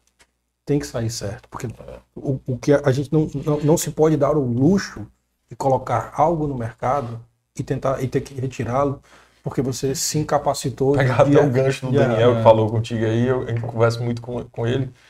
Eu acho que talvez a gente, o Daniel aí, a gente é os caras que faz mais conta, sabe, cara? A gente faz tanta conta que tem uma hora que, cara, eu tô cego aqui, não dá, essas contas aqui são, são tão difíceis de chegar, de bater. É, há 30 anos atrás, você aceitava algumas margens de erro, né? Você construía não tinha computador para calcular o orçamento de forma correta. E o próprio cliente, né, Tiago? O próprio cliente. O próprio hoje cliente admitia margem, que ele comprava alguma coisa e não recebia 100% como ele comprou. É, a margem hoje, ela, ela, é, não, hoje tá, dia, ela não dá, ela não tem de, muitos desafios, é, não aguenta muitos desafios, né? Então, uhum. a gente tem que ser muito assertivo. E, e, e o mercado imobiliário, ele, ele é muito cativante. Muito também, né? né? É, a concorrência. Mas a concorrência eu enxergo sempre como positiva. É, Porque faz a gente se movimentar, também, né? Não, cara, faz eu tô. se movimentar, né? Nós torcemos, nossa política lá dentro da empresa, eu torço pelo sucesso de todos os meus concorrentes. É ruim para o mercado quando algo acontece de negativo. Eu torço pelo sucesso de um projeto que não sai. Qual, qualquer é. coisa negativa é. que venha acontecer com qualquer abortou parceiro alguma... que uh, ele abortou um projeto, aconteceu uma notícia, falou alguma coisa, é, a, o que quer que seja negativo para o mercado, no nosso entendimento, isso aí reflete para o mercado em geral, para todos. Então, eu torço para o sucesso, que o Daniel lance o próximo empreendimento dele, ele venda todo com absoluto sucesso, sem precisar aplicar tratativas de desconto ou ter que cortar do braço mesmo para poder viabilizar o negócio. O nosso objetivo é quanto mais saudável tiver o mercado, melhor nós, como empreendedores, poderemos ofertar para os nossos clientes. Quanto mais saudável tiver a economia, melhor nossos projetos vão ficar para os nossos consumidores. Uhum. Então, nunca é bom a gente ter uma, um, uma notícia negativa de qualquer parceiro, de qualquer concorrente nosso. Por quê? Porque isso afeta o mercado em geral. Como é que eu posso tratar, uh, desmistificar a opinião do cara por algo pontual. É. Mas o sucesso de todos, isso reflete para todos os consumidores. Por incrível que pareça, o mercado ele é muito unido. Uhum. Ele poderia ser mais, certo? É discutir, discutir tudo. O patrão levanta essa, essa bandeira muito boa, muito, muito forte. É, o nosso sindicato também, tudo, né, com o patrão, mas é, é, a gente é muito unido, querendo ou não, é muito unido. Porque é, a gente tem uma cooperativa forte, né? A Coopercoin é uma cooperativa muito forte. É, e a gente enxerga muito ainda que o mercado imobiliário em Fortaleza especificamente ele está muito ele está muito em famílias, né? É, mas isso tem mudado ao longo do tempo. A gente tem, tinha conversado muito sobre sucessão, né? E falando muito sobre governança, né? Então, assim, a gente é uma empresa familiar, quem conhece mais próximo da gente, a gente é uma empresa muito familiar, mas a governança, ela, ela predomina na nossa empresa, né? Uhum. Então, assim, ela é muito forte isso. É, é... Isso é tão verdade que acontece as pessoas vêm me perguntar coisa, eu, cara, isso aí não eu é não, Eu não... Eu, isso é com o Thiago. Eu, aí, eu cara, costumo, dizer, eu costumo dizer que é, a gente precisa entender um pouco de tudo, certo? É, empresa familiar é bom porque ela tem que entender um pouco de tudo. Uhum. Mas a gente não precisa ser especialista em tudo. Em tudo. Então, assim, não adianta eu ir lá dar um pitaco sobre marketing com Douglas. Cara, eu não sou especialista. Eu posso falar pelo, pelo lado meu mais feeling, né? do feeling, do consumidor, uhum, do, aquilo ali. do empreendedor. Mas o lado de entender algoritmos. O Douglas manda algumas coisas, mas, cara, eu não entendo nada disso aí. E, e aí, não entendo nada. E é engraçado que eu sou o cara mais passional do negócio. Ah. Eu me envolvo. Hum. E o Thiago é o cara numérico. Então, às vezes, é intangível o que eu estou sentindo e o que eu estou tentando fazer para a empresa, para os produtos. Isso e, é o, Thiago, legal, e o Thiago chega assim, cara, mas eu quero é número. Tiago, tu não tá entendendo, Tiago, tu não tá vendo isso, Tiago. Não, é, eu quero ver número. É, ele quer ver o número. O cara, mas assim, mas entenda, o que a gente tá, tá o que a gente tá trilhando aqui é para colher ali. Ele, eu sei, mas eu preciso saber cadê o número. Eu, eu, eu, mas até para quem tá assistindo, ouvindo a gente aí, só vale ressaltar, a gente começou um pouquinho atrasado porque ele trouxe uma boa notícia. Ah, claro. É, isso mesmo. É isso é, mesmo. Fechou um negócio, tá a caixinha é. entrando. Isso. Inclusive para ele tentar é, amenizar esse atraso comigo, trouxe até um presente aqui, olha, olha aí. Trouxe até um presentezinho é. aqui, uma, ver se eu vou voltar a gostar fazer, de uísque. Fazer propaganda. É, né? ninguém vai fazer propaganda, vamos virar aqui e tal. Mas. Esse é pra você, aproveite. Aproveite quando quiser. Não, mas ele, ele, ele chegou dizendo, não, fechou o apartamento e tal, não é. sei o que e tal. A pessoa me alugou aqui um pouco, eu disse, não, aluga nada, é. tá ótimo, vou ficar aqui a noite toda. É, é porque a gente trabalha para eles. Com é. certeza. O, o, nosso cliente, nosso objetivo sempre, sempre, sempre, sempre. Eu, até comentei isso com, com o nosso amigo Léo Cavalcante, né? É, se eu tiver a oportunidade, eu sento com todos os meus clientes. Hum. Todos. É a maior compra da sua vida. A maior compra da sua vida. Se eu não tirar cinco minutos, cara, para te dar o que é que eu posso, o que é que você pode esperar da minha empresa? É. Então, se eu tiro, se eu essa, mostro. Essa essência é, é muito. O sinal, só fazendo aqui propaganda do Léo, né? É. é. assistam lá o episódio 2, foi, foi dois, o 2. O episódio 2 do Select Podcast. Aí vocês vão ver detalhadamente aí só o mercado só imobiliário, mercado, só mercado. Né? Então, produtos, produtos lá da CDT, vocês vão, com certeza, a gente vai falar aqui alguns, né? Mas detalhadamente, quem quiser assistir lá pedir depois pro Juan botar aí o, o link aí no, no, nos comentários aí do, do teu episódio lá, porque aí Show. quem quiser assiste lá. Então a gente. Eu, eu, eu, e, e esse, isso, essa dinâmica, eu passo. O Thiago estava falando de governança, mas, mas chega uma hora que a agenda é curta. Aí às vezes eu tenho dois, três clientes, eu falo, Thiago, preciso que tu atender, aí só me, só me passa a premissa. Que já foi acertado e tal, não sei o que, porque, da mesma forma que. que não, é, na verdade, eu sempre brinco que a palavra dele é a minha palavra. É. E a minha palavra é a palavra dele. Rapaz, se falou, o Thiago falou, tá falado. Douglas falou, tá falado.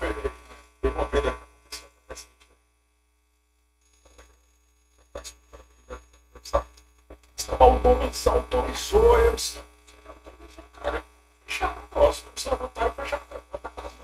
Não, tem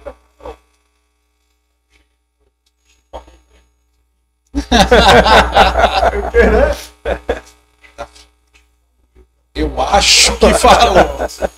tinha falado ou não tinha? Eu não, eu não, me recordo exatamente o que, que foi, então não sei. Mas se, se, se falou, tá falado. É porque isso aí pode até é, parecer é, desarmonia, mas não é. Se eu concordo com uma coisa, já concordo com uma coisa, depois a gente vê, a gente sempre conversa depois. Cara, não dá mais pra fazer isso. Né? Mas não vou passar sobre a autoridade dele, ele também não passa sobre a minha. Porque, o, é porque o objetivo, nosso objetivo é o mesmo. É o mesmo. É. Como é que é, é, dividido entre vocês aí, inclusive a Camila, como é que é? Eu, eu cuido muito mais da área back-office, né? Praticamente é, administrativa, operacional, engenharia. E outros da parte marketing, comercial. Relações públicas. É, né? Acaba sobrando para mim. É. Então, mais essa parte realmente E sobra para mim mesmo, viu? Porque para convencê-lo vir aqui, Thiago é uma pessoa. É. Durante muitos e muitos anos, né, a gente teve a política de que quem tem que aparecer é a empresa, não somos nós. Ela é uma entidade que amanhã, Deus livre, alguma coisa pode acontecer, se coloca um, um executivo e se continua o processo. É. Então, assim, então, mas a gente percebeu que, que o, o, mercado, nossos clientes, eles gostam. É. Eles gostam de linkar uma coisa a outra. Né? Mas é para convencê-lo aqui. Quando você me convidou e falou assim, seu irmão vem, o cara eu faço ele vir. Ele não gosta muito não, mas eu faço ele vir. Porque não, o Thiago... pô, mas tinha que ver, pô, pra, contar não, essas é. histórias aí. É. só a resenha, só para contar a é. resenha. E a Camila, ela tá atuando? A Camila ou... fica comigo no financeiro, né? financeiro. né? É, é, eu sou muito é, Caxias, né? Muito duro, então ela conservador, muito conservador, numérico, é, exato, número.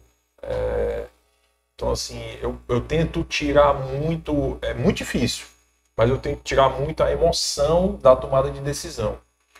Isso a gente está vendo hoje com a, com a inteligência artificial enfim, é, tirar essa emoção da tomada de decisão é fundamental nos tempos de hoje. É, isso acho, acho que o mercado financeiro me ajudou um pouco nisso. É você ter respaldado números, dados, big data hoje, uhum. ele é muito importante para você tomar uma decisão de comprar uhum. um terreno, de, de ser mais assertivo no seu produto, de ser mais incisivo na, na, na mídia. É, e assim, não é só o tempo, é você saber. Eu, a gente brinca muito que eu, é, eu como não entendo muito da área de marketing, eu digo, mas se botar mais dinheiro, vai vender. Eu, cara, não é assim. É, uhum. É, você tem que ser assertivo no que você está colocando. É, então isso, isso leva muitos algoritmos e muitos, muitos dados para a gente analisar. Uhum. E a gente é uma empresa que analisa dados. Então, assim, a gente analisa muito, eu acho que deve ser uma empresa que mais vê número, fluxo de caixa, o caramba. É, porque simplesmente eu acho que é muito importante para tomar de decisão. E eu entro aqui do, do outro lado, às vezes, na contrapartida, sempre muito sendo o advogado do diabo da questão, porque eu ainda acredito no lado humano da coisa. Levando a emoção. Né? É, é, é, porque, ter, né? é porque a compra, o encantamento, é, é algo que às vezes eu, tenho, eu preciso ser despertado uhum. em você. Sim. Você necessita de uma casa maior, de uma casa melhor, de uma outra localização, mas eu preciso criar aquela necessidade de despertar a vontade para você dar o primeiro passo. É, a gente sempre brinca que não existe momento certo para você comprar um imóvel. É o momento certo para você comprar era, era ontem. Uhum. Porque a projeção sempre ela é em ascendência. Então, se você pensou que você precisava comprar um imóvel, você tem que ser o Douglas de 13 anos que saiu com o motorista rodando todos os intercâmbios para conseguir o intercâmbio. Sim. Agora, cara, com Mas... o mercado. Hum. Não, eu ia fazer uma pergunta é a seguinte: o mercado de juros altos agora, que a gente tá, né? Isso é ruim também para o mercado imobiliário, né? Em si, porque, primeiro, o financiamento fica mais caro, é, quem é investidor prefere juros de banco, né? Dizendo assim, oh, correr menos risco e tal. Naturalmente, é, os juros no Brasil ele é, ele é, alto historicamente. Sempre foi alto. É. Ele sempre foi alto. O que a gente tem notado, é, e que isso é muito importante colocar é, em números, novamente, hum. É que o mercado imobiliário e o mercado em si, mais especificamente o mercado imobiliário, ele trabalha em ciclos. E o mercado ele repete de tempos em tempos. Ele se repete de tempos em tempos. Então, hoje a gente está num ciclo onde nada supera o CDI. Uhum. Só que isso é insustentável no curto prazo. Uhum.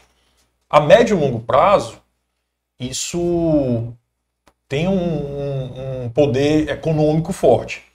Mas hoje, o que é que a gente costuma ver? E isso, os números voltam a, a nos trazer essa transparência, é que a tomada de decisão do cliente ela não pode ser baseada nos juros de hoje. Não. A gente, é, é, tem, a gente tem que analisar que, principalmente, a curva de juros longa. Né? A curva de juros, ela, ela, hoje a gente não pode trabalhar com, com Selic de 13,75. Uhum. Ela é punitiva para o setor produtivo? Sem sombra de dúvida. O mercado imobiliário sofre muito. Em todas as indústrias. Em né, todas as indústrias. O cara olha, não, por que, que eu vou comprar? Por que, que, por que, que, que eu vou tirar do meu dinheiro do banco? Por que, que eu vou empregar? Por que, que eu vou empregar? Só que, ao mesmo tempo, a, o Brasil ele é um, um, ele tem um nível de oportunidade muito forte. É, quando a gente derruba algum, algum, alguns pontos na taxa Selic, isso é muito rápido. O, reflexo, né? É, muito rápido. Então, a tomada de decisão do, do, da pessoa, ela se torna muito mais rápida de uma dívida de longo prazo. E aí entra a curva de juros longa. Uhum. Então, a Caixa passa a oferecer melhores taxas, outros bancos passam a, a, a passam a oferecer melhores concorrer, né? taxas, né? concorrer, e a gente passa a lançar mais produtos, né? porque passa a ser mais atrativo. Atrativo de quê? De ter mais investidores, mais compradores, mutuários finais. Então, para tomar essa decisão, a gente não pode simplesmente olhar a taxa de juros, não, vamos lançar. A gente tem que olhar o cenário macro, que é muito importante a gente analisar o cenário macro. Como é que analisa o cenário macro? Rapaz, todo mundo sente um pouco. Como é que a economia está? Será que a gente está empregando bem as pessoas? Porque quem emprega, compra imóvel. Ele tem a obrigação de pagar lá o seu compromisso de longo prazo. Se não está empregando ninguém, o primeiro termômetro que a gente analisa é CAGED. Como é que está o CAGED aí? Está tá, tá superando mês a mês? Tá, como é que está indo? Então a gente tem que ter esse termômetro, não só olhar a taxa de juros de curto prazo. Se for olhar a taxa de juros de curto prazo, ninguém faz nada. É. Ninguém nada, vai ficar nessa, nessa, nesse limbo aí de, de ficar é, rentista, né? Rentista. E, é. e entra o viés social que sua vida está acontecendo dia a dia enquanto todos esses dilemas econômicos estão acontecendo. Tem gente se casando, tem gente tendo filho, tem gente se divorciando que precisa de moradia. Se eu não faço mais, meus colegas construtores não constroem mais, o que, que acontece? Há uma escassez, o preço sobe. O preço novo, sobe, é. Independentemente da taxa de juros. Demanda que e oferta. Exatamente. Então, o que, que acontece? O dia a dia das pessoas, das particularidades da vida que cada um tem, exige a demanda de ter imóveis, ou ele sendo seu, ou você sendo inquilino de alguém. Mas alguém teve que comprar esse imóvel. E nesse período de taxa alta, o que a gente vê é que a, a, o mundo, não só as grandes famílias aqui de Fortaleza e do Brasil, tem grande parte do seu patrimônio lastreado em bens uhum. imobiliários. Está no real estate, né? Ele está no é. real estate. Então, o que, que acontece? Enquanto tem gente olhando taxa de juros, tem muita gente nas compras. Tem muita gente se posicionando para o ciclo que o Tiago estava falando. Ele não está na hora de comprar agora. Por quê? Porque eu não vou pagar agora, eu vou pagar lá na frente. E quando Isso. eu for pagar lá na frente, eu comprei bem comprado. E entra muito, é, entra muito, até uma discussão que eu tive uma vez com, com o Daniel, é, entra muito numa discussão de, não, eu vou morar no aluguel. Beleza, é um, é um, é um, é um, é um bom cenário morar de aluguel. Mas o aluguel, ele vai chegar no momento que o cara tem que comprar para alugar para alguém. Certo? Então vai ter que ter essa cadeia produtiva positiva.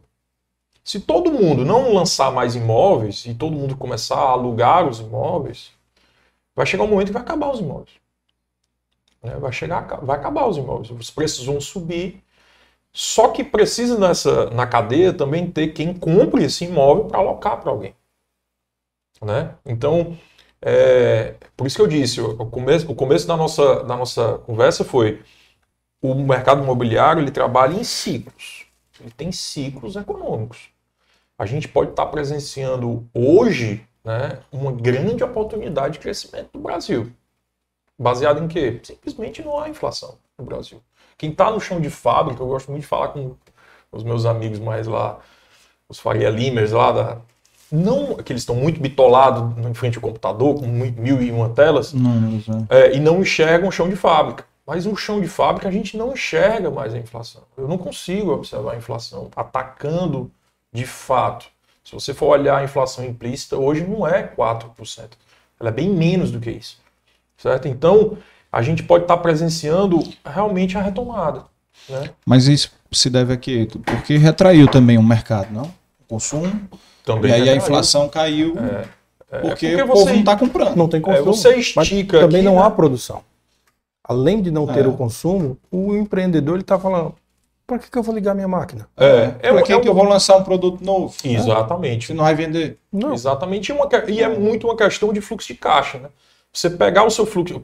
O nosso ciclo é muito longo. Você pegar um, um, ciclo de 60 meses e trazer uma taxa, sei lá, de 12% ao ano, Aí a gente vai olhar e diz, não, é melhor não lançar agora. Vamos deixar isso vir para 10, 8, aí faz sentido lançar. Uhum. Certo? Então, querendo ou não, a gente precisa fazer esse exercício. E o exercício é o quê? Olhar a taxa de juros futuras. Eu não posso olhar hoje o, o cenário. Quem vai olhar hoje é o político, quer fazer campanha, quer. Ah, mas tem que baixar os juros e tal. É, é, todo mundo quer juro baixo, mas quer com controle. Não adianta ter juro baixo e inflação galopando. Você, a, a, o mercado imobiliário ele é propulsor de economia, da economia.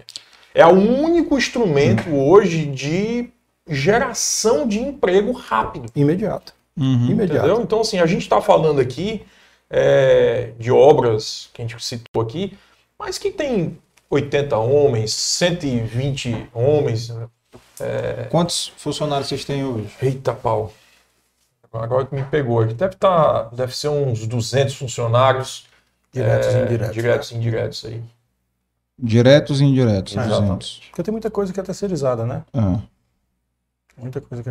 Mas assim, o que eu acho também que, não sabe, Carlos, um, um, um, um grande período nebuloso sobre o entendimento do que é ter o seu, a sua casa. Uhum. É, uma vez eu conversando com um amigo, eu falei, cara, quando eu era criança tinha um programa do Silvio Santos que chamava Porta da Esperança. E todo mundo ia para lá e pedia uma casa própria. Eu quero fugir do aluguel. E esse valor, ao longo de uma, duas gerações, de ter a casa própria, ele foi se deteriorando. Mas a sua casa própria sempre foi a maior poupança que um familiar fez pela sua família. Seu avô, o cara lá do interior, cara. A vovó foi embora, mas deixou essa casinha aqui para nós. É. E, e, a gente viu uma dinâmica de geração chegando, onde ele estava querendo experimentar experiências. Se, experiências, sensações, e não de construir. Só que a vida ela não, não perdoa. O tempo passa e você acaba sendo impactado pelas decisões que você tomou pelo momento emocional e não racional. Eu me lembro que o Thiago, uma vez, ele foi comprar o apartamento dele, aí ele falou: caramba, não acredito que eu fiz isso. Aí eu, e aí? Ele, agora vamos arregaçar as mangas e trabalhar para fazer acontecer. Assim que funciona. Nunca vai ter um momento ideal para comprar Entendeu? um apartamento, casar, ter filho. É, Nunca vai ter. Tem que acontecer e acabou. Passei por isso, fazer planilha para ter filho. Exatamente. então, o que eu acho que está acontecendo Tem certas agora... coisas que a gente não pode é, planejar demais. Né? É, não, aí você faz a conta, você não vai. É. Nunca vai ter um momento. Nunca vai estar tá bom para casar, porque é. nunca teve ter o dinheiro suficiente para casar, Exato. porque quer quer um apartamento festa, assim, mas depois isso. quer a festa, quer. Não, quer a banda tal, quer não sei o que. É. Aí, cara, se não encarar, é. cara, não vai. Esse, esse, esse, final de semana eu fui, tava, tava jogando squash com um amigo meu, é, e ele falou, cara, eu vou. Ele se formou em medicina e tudo mais. Aí ele falou assim, cara, eu vou, vou morar no apartamento que o papai me deu, não vou pagar aluguel. É, para mim vai ser bom e tal, porque terminando o, o internato e tal, depois minha vida vai decolar. Eu falei para ele, cara, você tem a obrigação de comprar um imóvel do custo do seu aluguel. Porque senão você incorpora esse custo no seu despesa. dia e você não sai do canto. Se o seu pai não tivesse um imóvel, você estaria gastando X reais por mês, X mil reais por mês para poder morar. Então procure incorporar esses X mil reais aqui a uma aquisição futura para você, um investimento futuro. E eu senti que bateu nele, ele falou assim, cara, é, tenho que pensar nisso. Porque acontece. Se você tem um, incremento de renda e você estava naquele planejamento ali, X meses, cara, eu preciso fazer, eu preciso comprar meu imóvel, preciso comprar minha casa, preciso viajar, preciso fazer uma coisa. Aí você tem um incremento de renda e você não toma aquela decisão de fazer aquilo agora. Mas não era só isso que você estava precisando para você fazer, para ter essa prestação. Se você não tomar, aquilo ali vira despesa semanal sua. E você não cria nada. Você não constrói nada. E você não deixa nada. E a gente está vendo agora, nessa mudança de gerações aqui, que esses valores familiares estão permeando novamente e que as pessoas estão vendo que é importante essa construção patrimonial lastreada principalmente pelo bem mais importante de uma família. É porque a gente ainda mora num país muito inseguro juridicamente, né? Então, assim, é. querendo ou não, o bem de raiz, o imóvel, ele, é, eu costumo dizer, rapaz, só se um terremoto para derrubar, mas vai estar tá lá, vai estar tá seu. A gente, a, gente, a, nossa memória ela é, muito, ela é muito curta, pessoal, mas até pouco tempo atrás tinha um bloqueio de poupança, de recursos, nossos pais doidando lá, o que foi, aconteceu? Mas foi agora, isso não é um, um a geração mais nova não sabe nem o que, não sabe que é, o que, é, que é isso. Sabe nem o que, é uma inflação de, de plano 80%. De, Exatamente. É, falar o plano Collor, vou falar alguma é, coisa para colorir. É, é, entendeu? A gente hoje tem uma estabilidade. É, marcador de preço, lembra? Marcador de preço, o cara vinha de manhã, de tarde tinha outro, o pessoal escondia a carne. Não, pra... Sempre tinha um corredor do supermercado, tinha um cara lá. Exato. O cara escondia a carne, né, cara? Pra não poder... Então isso tudo é, muito. É muito. O Brasil é muito. É, a estabilidade monetária do Brasil é muito recente, né? Ela é muito agora, de muito, muito recente. E pensa assim, se você quer reinar sobre a sua vida com controle absoluto, qual foi o último rei ou imperador que você viu que não tinha um castelo? Como é que você Isso é pode é construir algo duradouro se você não tem para onde voltar e dizer isso é meu? Isso é um bom argumento de venda. É um bom argumento. É, é? Porque o cliente está indeciso, rapaz, eu comprar aluguel. Rapaz, rapaz, você não quer ser. Eu acho que os dois são, são importantes, cara. É. Tanto o aluguel quanto a moradia. Tem Por determinadas fases, é, né? fases. O brasileiro, pela essência dele, ele não é poupador, certo? Você vê pelos, pelos números. E aí a compra isso. é uma poupança, é uma poupança forçada. forçada é. eu, tenho, a gente tem, eu tenho um amigo que eu disse, cara, eu vou fazer o seguinte: eu vou mandar para ti os boletos, tu só paga. Quanto menos esperar, Quanto tu, menos esperar, tu, tu tem um apartamento que tá. Caramba, eu tenho dois apartamentos. Ué, foi mandando, mandando, tal. Em vez de você gastar com super. Aí começou a alugar. Aí, aí, com, aí no, quando ele vai aí ver, eu... em 10 anos ele montou uma carteira de aluguel, um patrimônio para os filhos. É. Aí ele teve que abrir uma imobiliáriazinha. Aí ele teve que abrir uma patrimonial. Aí ele começa a gostar do, do, do, do, do realmente do, do, do mercado. Como ele nunca precisou daquilo ali, porque ele estava pagando no automático, o que, que acontece? ele também bota o ativo que ele adquiriu para comprar mais um novo ativo. É, um então, rendimento. É, porque é, tudo composto, meu irmão, aí, é, é, é, aí não dá para segurar. Então, assim, hoje, o que, eu, o, que eu, o que eu vejo como oportunidade que o Tiago estava tangenciando aqui de argumento é que se você precisa de um imóvel, não fique preocupado com o Selic de agora. Esse imóvel não está pronto, esse imóvel está em lançamento você tem tempo de estruturação econômica e financeira muito, é, é, muito bem para frente, onde você vai conseguir fazer o que é o certo. Uhum. Planejamento. O que nós fizemos para poder lançar um prédio foi planejamento. Para você comprar, você tem que fazer a mesma coisa. Você tem que se fazer um planejamento de Quem vida. Quem planeja economiza. É, e manter total. o foco. Hoje eu estava conversando com um dos nossos colaboradores, eu falei, cara, se você não toma decisão, no auge do seu momento de, de euforia, alguém grita: Vamos ali na Argentina, vamos ali para os Estados Unidos. Aí vão-se embora 50 mil reais, vão-se embora 30 mil reais. Aí você olha e fala assim: Mas 30 mil reais é X meses pago no meu apartamento. Hum. Será que o sacrifício de dois, três, quatro anos, em detrimento ao que você vai fazer para o futuro, não vale a pena? Porque quando você tem esse compromisso tomado uhum. e você comprou a ideia, você, seu parceiro, parceiro que seja, você vai começar a trabalhar em prol de fazer aquilo acontecer. Porque todo dia é um passo mais próximo da, da, da sua maior realização. Todo dia que a gente coloca um tijolo a mais dentro da obra, é um dia mais próximo de você entrar na sua casa.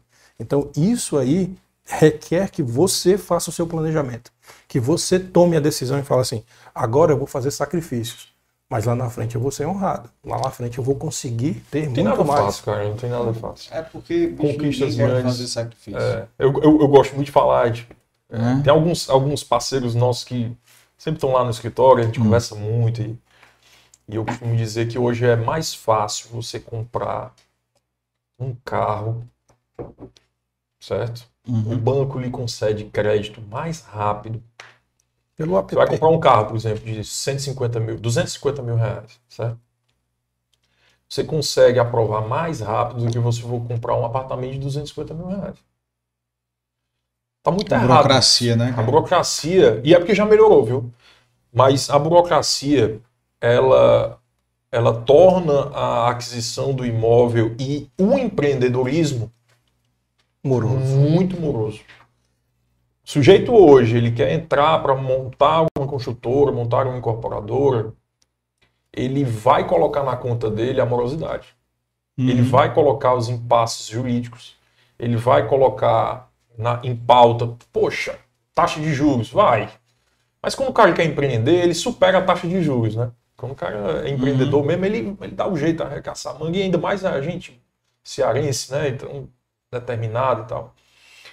Mas ele pode abortar uma abertura de empresa pela dificuldade de cartório, pela dificuldade de tirar documentos.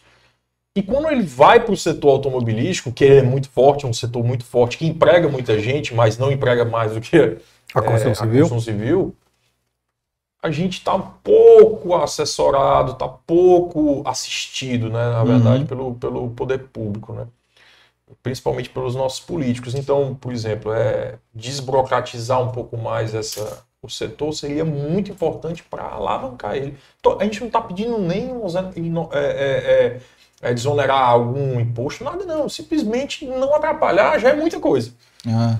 Né? Tá entendendo? É não atrapalhar já é muita coisa. Meu amigo. É.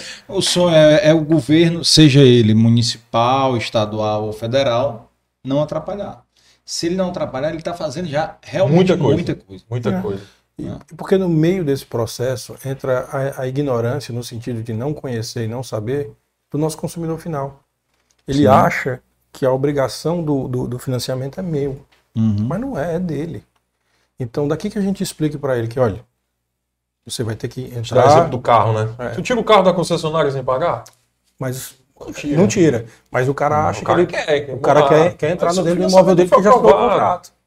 Só que, entenda, aí vai para o banco, o banco vai para o cartório, do cartório volta para nós, depois volta para você, depois volta para o banco e o banco vai se programar para poder me pagar, para depois você entrar dentro do seu imóvel. Ele então, não entende essa... E ele não entende essa dinâmica, porque ele está comprando um imóvel a crédito. É. Né? Ele está comprando. Só que o, o, que o Thiago posiciona do, do carro é que, olha como é, é, é, é, é, é um paradoxo bem, bem complexo o carro que tu está financiado, que tu conseguiu o crédito no app, na hora que tu sai da concessionária, alguém pode bater no carro e o banco perdeu o carro e você também. E você vai passar X anos pagando um carro que, que deu PT porque saiu no meio da rua e um louco bateu no seu carro. O apartamento, você não conseguiu pagar, o banco toma e vende de novo. O imóvel não vai simplesmente uf, desaparecer, desaparecer porque você deixou de pagar a sua parcela de, de, de financiamento imobiliário. Acho que os bancos torcem para o cara não pagar. Não, cara. Não, eles, tomar, eles, eles, eles, não querem cara. Não, porque eles não são imobiliários. Ah. O, o, a, os bancos, eles, eles, eles, eles têm o papel de leilão, né, cara? É, ele tem o papel de banco. É, porque a gente, a gente brinca muito que, que o cliente precisa entender que, que o, o intuito do banco nunca é hum. tomar o seu imóvel. O intuito do banco é tê-lo como cliente durante 30 anos é ter você lá dentro. serviço, ele né? tá, exatamente, é. ele está tá te concedendo esse crédito para você comprar o seu imóvel, realizar seu sonho, mas em contrapartida ele quer 30 anos da tua vida dele poder um, te ofertar um, coisas dentro um, da instituição dele. é uma, isso que ele quer. Tinha uma, uma, faz muito tempo, eu talvez ache, tinha uma, uns dados que eu tinha recebido que o, a Caixa tinha, sei lá, 80% do mercado, 70% do mercado, vamos supor. Desses 70% do mercado, quando ele ia para o médio alta renda, o cliente só tinha a conta, depositava, debitava, não tinha mais nada. Ele não comprava serviços do banco. Ele comprou só a taxa. Então, só às vezes quando contratou, porque o banco não, porque ele tinha a melhor taxa. de vida aqui. É, é. ele tinha a melhor taxa. É. Vamos supor que ele tinha uma taxa de 9, é. o outro tinha uma taxa de 10, não, vou fechar com 9 e todos os meses eu boto o dinheiro da parcela, debita e eu continuo minha vida normal. Zero relacionamento. Zero relacionamento. O banco por banco, ele está ganhando lá a operação financeira, mas não é aquilo ali que ele queria. E o banco começou a enxergar aquilo ali, opa, eu estou perdendo algo a mais com esse cliente.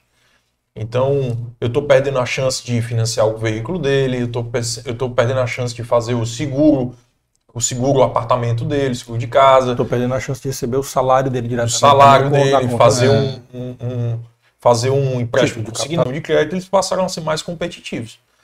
É, isso foi muito bom. E também deixou de ser só o banco público financiador, né? Deixou de ser o banco público, os né? Privados pelo, entraram na pelo jogada, os, os, os, os privados entraram com muita força porque enxergaram um, é, um, um mercado muito seguro, o, hum. o de default é muito baixo, em, obviamente, em relação a, a, a, ao empréstimo. Né? A gente está, hoje, o setor imobiliário, por, por, mais que a gente fale assim que é forte, mas eu acho que não representa nem 8% do PIB. Né? Ou seja, é muito pouco ainda, né? muito, é muito significante. Você está falando dos Estados Unidos, sei lá, 90%, 100% do PIB de crédito para o setor imobiliário. Então a gente tem muita coisa para crescer e para evoluir. E a gente está dando alguns sinais bons, né? Então a, a, o teto do Minha Casa Minha Vida vai subir agora. É, outros bancos podem entrar em financiamento do Minha Casa Minha Vida. Isso é muito importante para o setor. Minha vida classe 3 e agora que ele estava limitado ali, ao investimento que ele fez, e agora esse, essa faixa 3 agora vai subir de preço, e o, e o imóvel dele valeria mais, mas ele era impossibilitado de vender por mais, porque estava fixado aquela, aquele público. Né? Agora, esse cara que já comprou e já melhorou de vida, agora ele pode sim usufruir do ganho financeiro da, que ele fez do, do imóvel dele. Então ele vai conseguir vender um pouquinho mais caro e migrar talvez para um produto como o nosso, um patamar um pouco melhor. Por quê? Porque agora, com o patamar que estava, tava, poxa, 250 mil não me atende, mas agora um apartamento de 350 mil vai começar a me atender. E o cara que já tinha esse de 250 mil, ele fala, poxa, agora esse meu de 250 mil tem, pode valer os 350 mil. Público, tem muito público. Tem público para tudo, né? Tem tudo, para tudo. E você começa a escalonar esse crescimento. E aí o cara que o cara da, da, da cantina que estava ali do lado, agora ele está vendo 10 obras perto dele. Ele começa a vender mais. Aí ele compra mais do supermercado. Aí o cara do supermercado emprega mais gente. Sim. Aí o cara, da, é um efeito, o cara da né? transportadora fica com, recebe mais. É. Aí ele vem bater em mim, que nunca fiz o Minha Casa Minha Vida. Mas ele, como estava em atuação, porque ele é a cascata do dominó, ele vai bater sim, sim. em todo mundo. Vai chegar no mega empresário que vai comprar um apartamento de 30 milhões de reais. Quando fomenta o negócio, o empresário lá que estava produzindo aço, que estava produzindo concreto, que estava produzindo qualquer coisa, ele vai falar assim: Poxa, melhorou muito o consumo dos construtores, eles estão demandando cada vez mais. Ele também começa a ter desejos de melhorar a moradia dele. Ele também começa a ter desejos de fazer investimentos em novas áreas. Então, o fato de uma cadeia melhorar também ajuda o outro bracket bem acima do Minha Casa Minha Vida a também melhorar. Tá? É, e, e, isso aqui, é, como o Thiago falou, é muito bom o que está acontecendo, mas ainda é muito pouco, tem muita margem para você imensamente. Cara, é, o, o, o, o, se a gente for pegar dados é, reais, a gente está em níveis 2014, 2015, né? Valores nominais, né? Uhum. Ou seja, será que a gente regrediu para 2014? A população não cresceu de lá para cá? O número de casamentos não aumentou? O número de divórcios não aumentou, porque o cara que casa quer uma casa. O cara que divorcia também, ele quer morar em algum canto. Ele vai ocupar 14, sei lá, vamos estar. Muito grande de, de, de demanda, uhum. certo? E isso aqui não é, é pelo contrário, não sou nem do comercial, mas falta produto, cara. Falta, cara entendeu? Vou, a minha experiência como consumidor é o seguinte: quando eu fui comprar um apartamento, hum. 2008, antes da CDT. Olha aí. Mas o próximo será. Mas o próximo ah, será. Vamos negociar. Vamos negociar. Vamos, vamos, perguntar em, em patrocínio podcast. vamos lá. Cara, é o seguinte. É... Mentira. Vê aí, consegue aí. Comprou. Comprou. Na era do Nintendo. Pegava a fita e. Ah, é, aproveita o link, né? Foi que eu. Aí, tava oscilando, mas tava pegando normal, agora caiu. Ah, Voltou aqui, eu acho. Voltou? Pessoal, dê uma caídazinha aí, sinaliza aí no chat aí se tá tudo ok aí para vocês. Tá ok aqui. Vê aí. Quem tá no chat aí, por favor, dá ok aí, dá o sinal verde aí que tá tudo ok. Rapaz, o pessoal falou aqui que tá bem. Tá bem. Coisa boa. Aí, mas é porque. E aí?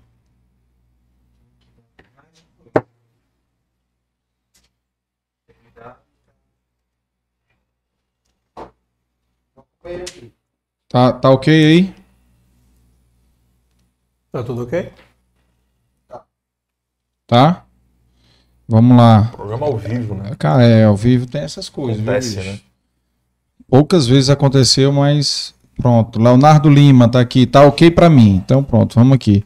O sinal, só aproveitar aqui. Léo Cadori mandou ah, um abraço. Ah, Leonardo aí, um abraço, é. querido. É, Leonardo Braga, filho, grande Thiago Douglas, estou assistindo aqui um de Frankfurt. Olha aí. Olha esses dois craques. Oh, Mande um alô aí pro Renan, tá ligado. Legal. Valder Lencar também tá aqui. Yuri Martins de Borba. Parabéns, Oi. Carlos, pelo programa. Abraço ao amigo Douglas, excelente um abraço, profissional. É... Mas tem que aprender a jogar squash. Quando joga comigo, Douglas só perde. KKK. Abraço a que todos. É que você perdeu depois de sete meses parado para mim no sábado. André Rangel Viana, abraço ao Douglas e Thiago. Grande abraço, André. Construtora extremamente sólida. Leonardo Lima aqui, abraço ao Douglas, Thiago, parabéns pela rica conversa. Empresa de muita vanguarda. Seu gentileza, rapaz, olha lá, cara, se puder che é, chegar agora, já salvei aqui para assistir tudo desde o início. É porque, como é transmissão ao vivo, muita gente que entra muita depois, gente, entra é. no meio do, do episódio, volta depois para assistir, né? Mas o episódio vai ficar, inclusive com os erros, fica na íntegra lá. faz parte. É, faz parte. A entrevista está incrível, sempre show. Douglas e Thiago, brilhante o conteúdo de vocês. O seu Gentileza, ele é discípulo do profeta, profeta Gentileza. Lembra do Geração é, Gentileza Gera Gentileza? Sim. Lá do Rio, Profeta Muito Gentileza. Bom. E ele teve aqui no episódio 14, veio, confere para mim se foi o 14 dele. Deixa porque para decorar. É muita gente, é né? difícil. É, é mas difícil. a memória ainda. Eu, eu, a minha margem de erro está melhor do que a data folha, viu? Coisa. então, a... então você está bem encaminhado. É, tá bem encaminhado. A gente aqui está. É, que mais? Que mais? Daniel de Queiroz Araújo, Grande Douglas, Thiago Férias, Mercado Imobiliário, abraço é, para esses um abraço, dois. Pronto, Germano Lopes disse que está ok. O André Viana também disse que está ok. Então, um abraço, Germano. Olha abraço, aí, André. Então, então, vamos embora aqui. Rapaz, eu estava falando da minha experiência, né? Sim, do, 2008. Do, antes de cair aí. Vamos lá. Quando eu fui comprar apartamento, a gerações, né? Para você ver essa diferença das gerações. A gente ia olhar apartamento de 66 metros, 70 metros, achava pequeno demais, uhum. cara, uhum. né? Porque você pensava, não, vou ter um filho, dois filhos, não sei o quê. Tá. Quarto sala, E aí né? tem que ter quarto sala. Ah, mas tem que ter um gabinete também e tal, para poder trabalhar, né? É. Assim, porque na época, tanto eu como a minha esposa, na época éramos professores também, uhum. universitários, né? À noite. Então tinha, sei lá, corrigir prova, né? Tem um ambiente tem que ter um espaço, né? de trabalho, né? E Literalmente aí, o home office aí. Né? É, e aí, cara, na época a gente não comprou um apartamento novo, certo? Compramos um apartamento usado. Primeiro porque a gente já estava numa casa, se mudou de uma casa no condomínio fechado lá na Sabiaguaba para um apartamento aqui no Meireles, usado de 141 metros. Uhum. Não tão diferente. Quase o dobro do que você estava é, planejando. Porque o que eu estava olhando era novo. Uhum. 60 metros, 70 metros, novo. Entendeu? Sim baseando aí o orçamento disponível, o que podia pagar de parcela e tal. Era mais ou menos isso aí. E aí, cara, quando você vai ver o mercado hoje, você fica. Cara, é é. o meu irmão, na época, comprou um apartamento no Estúdio 1 da Reata. Da Reata, né? ali na Silva Jataí, eu acho. Silva Jataí com, com Silva Paulé, Silva né? Paulé. E, e eu achava apartamento um, um cubículo, né? É. 54 metros. É. E hoje, Daniel. Construindo. Daniel, J. Simões, o J, é, J Studio, J né? Smart, né? 35, 25, entendeu? Porque é, é praticamente um quarto, é um né, quarto, de hotel, um quarto de hotel. Mas você tem que entender que as pessoas elas não entendem, Carlos, o que é que significa entrar em um apartamento todo mobiliário.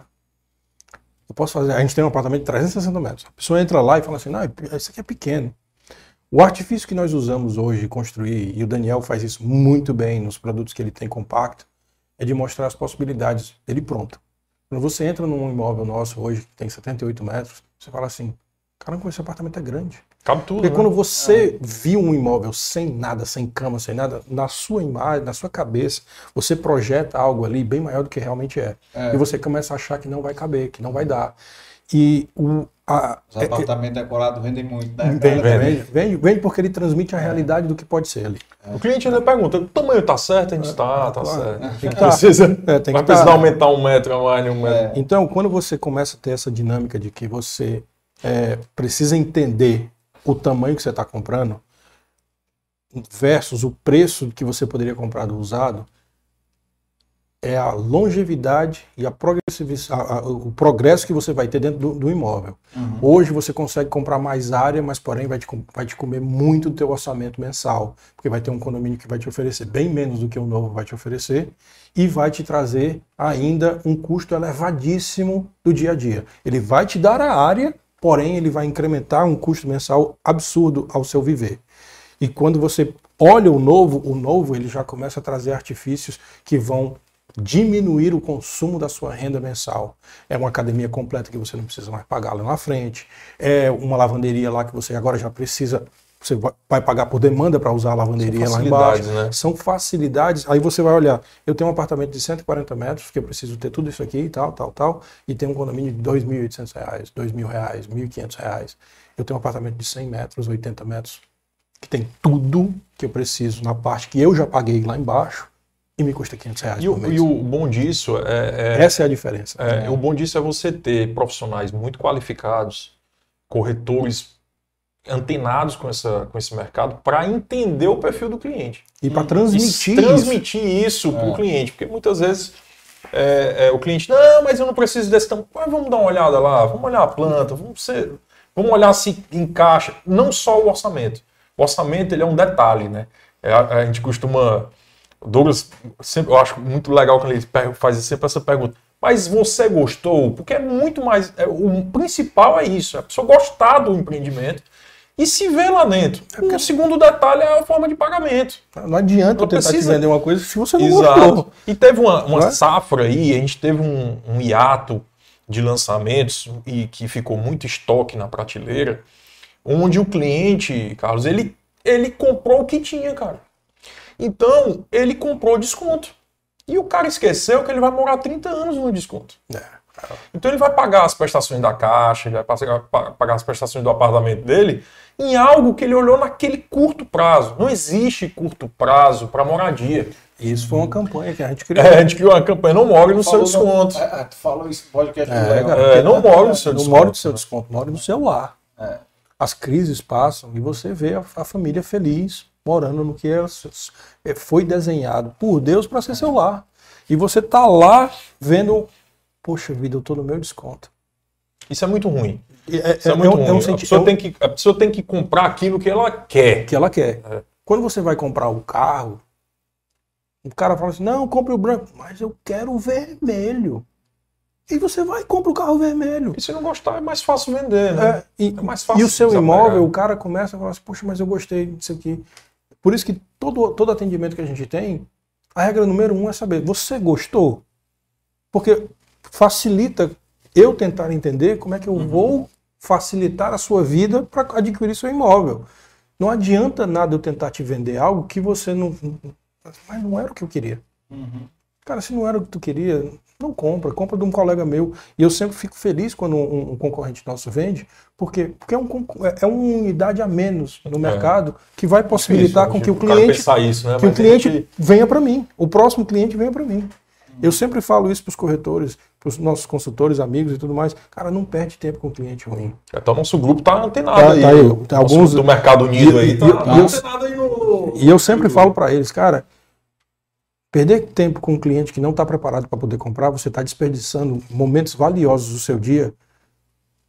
É o tempo. Perdendo a oportunidade de atender o cara que está pronto para comprar. E você está focado em alguém que não está preparado ainda. É. Respeite, respeite seu tempo, respeite, e o valorize. Tempo do cliente também, porque às vezes o cliente nem sabe que ele não está preparado para aquilo também. É. Por isso que tem que ter um é. bom profissional para ele entender o tempo é. E o bom profissional, ele não é só o cara que te convence a comprar, ele é o cara que te educa. Ele é o cara que chega lá e fala assim. Que chega lá para você e fala assim: rapaz, eu quero um imóvel no Meireles com 120 metros, lazer uhum. completo, aluguel, condomínio baixíssimo, não pode ter mais do que 5 anos por 500 mil reais. Cara, esse imóvel não existe. Então, o, o bom. Ele não foi criado. Não, o bom consultor, é. ele tem que valorizar. Ele, ele, não, ele tem que educar o cliente. Ele fala assim: olha, com todas essas características que você me passou, esse imóvel não tem aqui. E se tiver... mas, vamos, mas vamos colocar aqui e pesar essas características. O que é vamos, que... É. Vamos ranquear. Quais são as mais é, importantes, né? Vamos ranquear. Para você, o mais importante é o preço? Então vamos eliminar que o imóvel não pode ter mais, menos do que 5 anos. É. Vamos eliminar isso aqui. Se o seu, seu, fator limitador é 500 mil, então você está aberto a imóveis de 10, 20, 20, 20 anos para frente. frente. Tem que ser Meireles? Não, pode ser aldeota. Opa, então você já me deu um leque maior. E, e essa compreensão vai educando para quê? Para que não haja uma poluição. Hoje, o que a gente mais trabalha no lançamento é o fator educacional do cliente entender o que a capacidade financeira dele é. é, é, é né? Ele pode fazer. Uhum. Então, assim, porque durante muito tempo a pandemia foi muito, muito ruim para o nosso mercado porque não houve lançamentos propriamente ditos ah, em Fortaleza. Estoque, né? É. Não, e não só isso, os lançamentos que aconteceram foram muito na praia. O pessoal estava focado no, na segunda moradia, o pessoal estava como passarinho em gaiola, querendo fugir para a praia, é. e foram comprar lá. Então não teve muito lançamento dentro de Fortaleza, na região metropolitana e nas, nos bairros mais nobres, e é meio que a cabeça do cliente, o, o preço congelou pré-pandemia e ele está hoje é. beirando 2024 achando que ainda tem preço de 2020. Vocês não trabalham, né? Segunda moradia? Não. Não. Não. não. não mas a gente respeita ah. um mercado muito pujante, muito forte. Ah. É, a gente estuda o mercado, a gente é, é, recebe terrenos dos, dos, dos, dos nossos amigos corretores e tal, corretores. os nossos amigos corretores. A gente não descarta, obviamente, mas eu acho que. Permutar, né? Na... É, Aí vocês passam para frente depois. Não, é, é, é, acho, que, acho que a segunda moradia ela está sendo bem representada por, por, por, por quem está fazendo. É. é. eles, eles conseguiram é, atingir um público-alvo. Tem muita e, gente, muita gente fazendo, muita, muita gente, gente, muita fazendo gente qualidade. com qualidade, entendeu? Ah. Então a gente, a gente acabou indo para o outro lado, mas que assim o que aconteceu na pandemia, juntamente com, com o incentivo de, por exemplo, do, do próprio Aquiraz, do Porto das Dunas ali, eles estão desenvolvendo uma nova cidade, cara. O que foi jorrado de oportunidade uhum. dentro ali de um pouco espaço de tempo, aquela região ali vai, vai ser modificada nos próximos 5, 10 anos, tá? Ah, o que a gente entendia de beach park e praia ali no, no, no, ano 2000, é. 90, ali quando a gente era pequenininho, que era um evento ir para o beach park, né, e tudo mais, era, uma, era, era, longe, era, era, era um evento ir para o beach park, era um, era Você tem a, ali a, a ali a Sabiaguaba, né, cara? Ah, eu moro ali nas dunas, para aquela padaria Ribeira do Porto, ali que tem uma pizzaria maravilhosa que meu cunhado e a Camila nos levaram lá.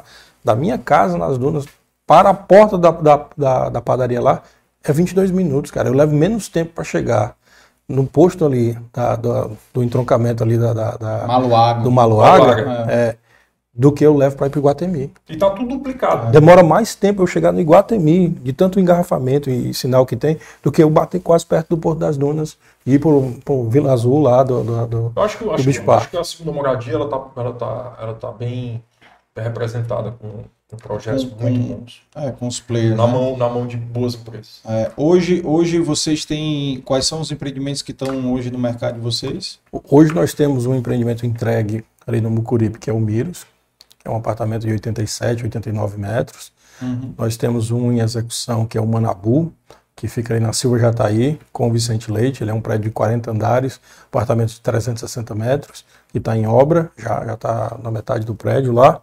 E nós temos o nosso lançamento, o mais recente lançamento, que é da linha Hortos nosso, né, que é uma linha mais voltada para o verde, onde ele tem essa pegada mais ecológica, de sustentabilidade, né, que fica ali pertinho do anfiteatro do Parque do Cocó. A Joaquim Lima com o Valdetário Mota, ele vai ser o primeiro prédio ali da região com 37 andares, né? A gente vem inovando. Eu sempre brinco com os nossos clientes que a, no a nossa empresa aqui, ela não é uma empresa de grande volume, ela é uma empresa de grande qualidade. Então a gente tem que ter assertividade nos nossos produtos, porque eu não pretendo colocar 10 deles ao mesmo tempo. Mas os que eu colocar no mercado, eles têm que ser muito bons. Porque eles têm que levar o DNA da CDT. Tem uma assertividade tão boa no Hortus. É um grande case, né? A gente, a gente quando vem com, com produto Hortus, a gente possivelmente, possivelmente vai mudar a região, a micro-região. Já é o segundo empreendimento e vai vir um outro terceiro agora. Isso. Quarteirão da São Simão, né? É, um, um quarteirão da São Simão.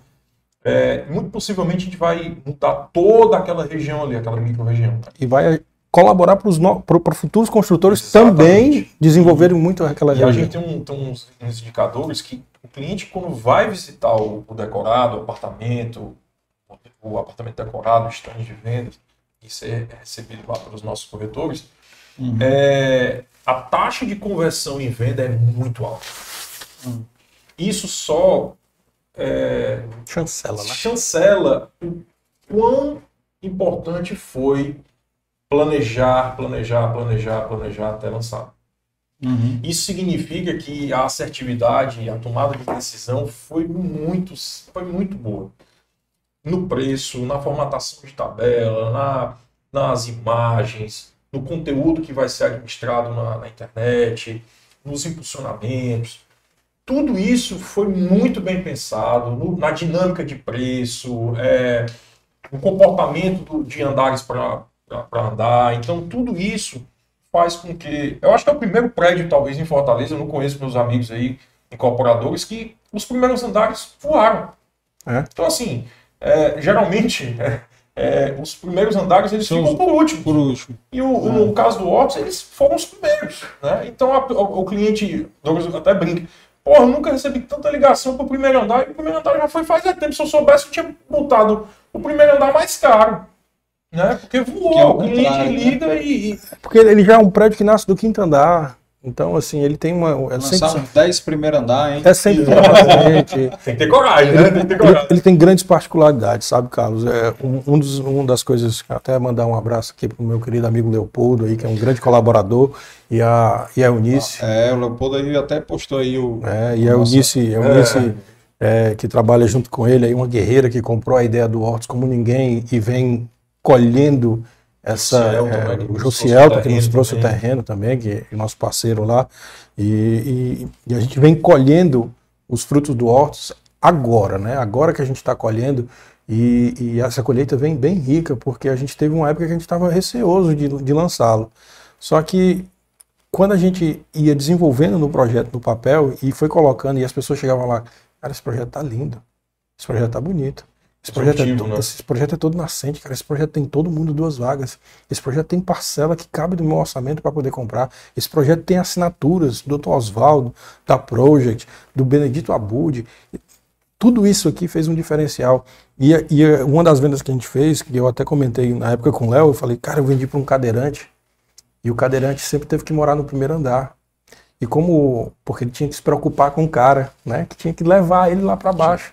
E o Hortus, ele é o primeiro prédio de Fortaleza de 67, 78 metros, né, não tem unidades menores, ele tem células familiares mesmo, que eu gosto de chamar de célula familiar, que você pode ter filhos lá dentro, conduzir sua vida que ele tem a mesma tecnologia desses grandes prédios arranha-céus que você está vendo aí pela beira-mar, até mesmo como o nosso Manabu, que o elevador é rota de incêndio, né? E esse cara pegou e chegou para mim assim, eu quero comprar o mais alto possível que a minha renda der.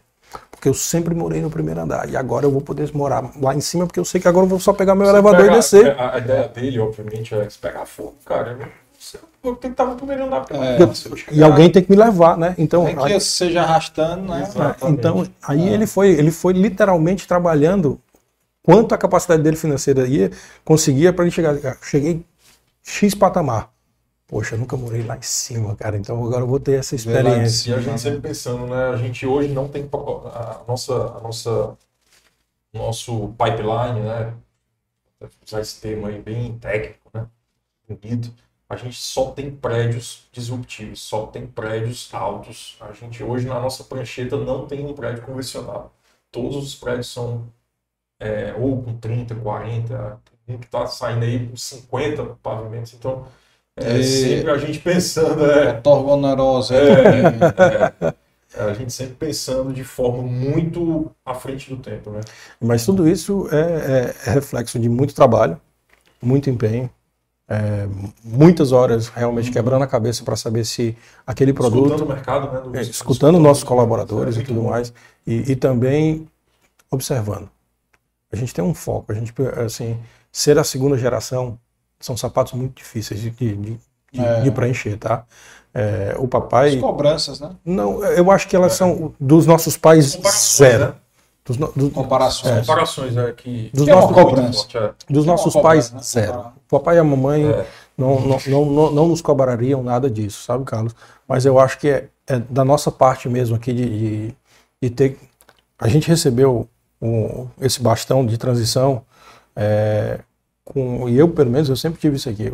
Cara, papai, ele chegou aqui com nível de educação de quarta série. Ele era um homem batalhador, veio de Crateus, veio para Fortaleza. Ele trabalhou praticamente com tudo, foi um atleta profissional de futebol, fez. Mas foi... tem que trazer ele aqui.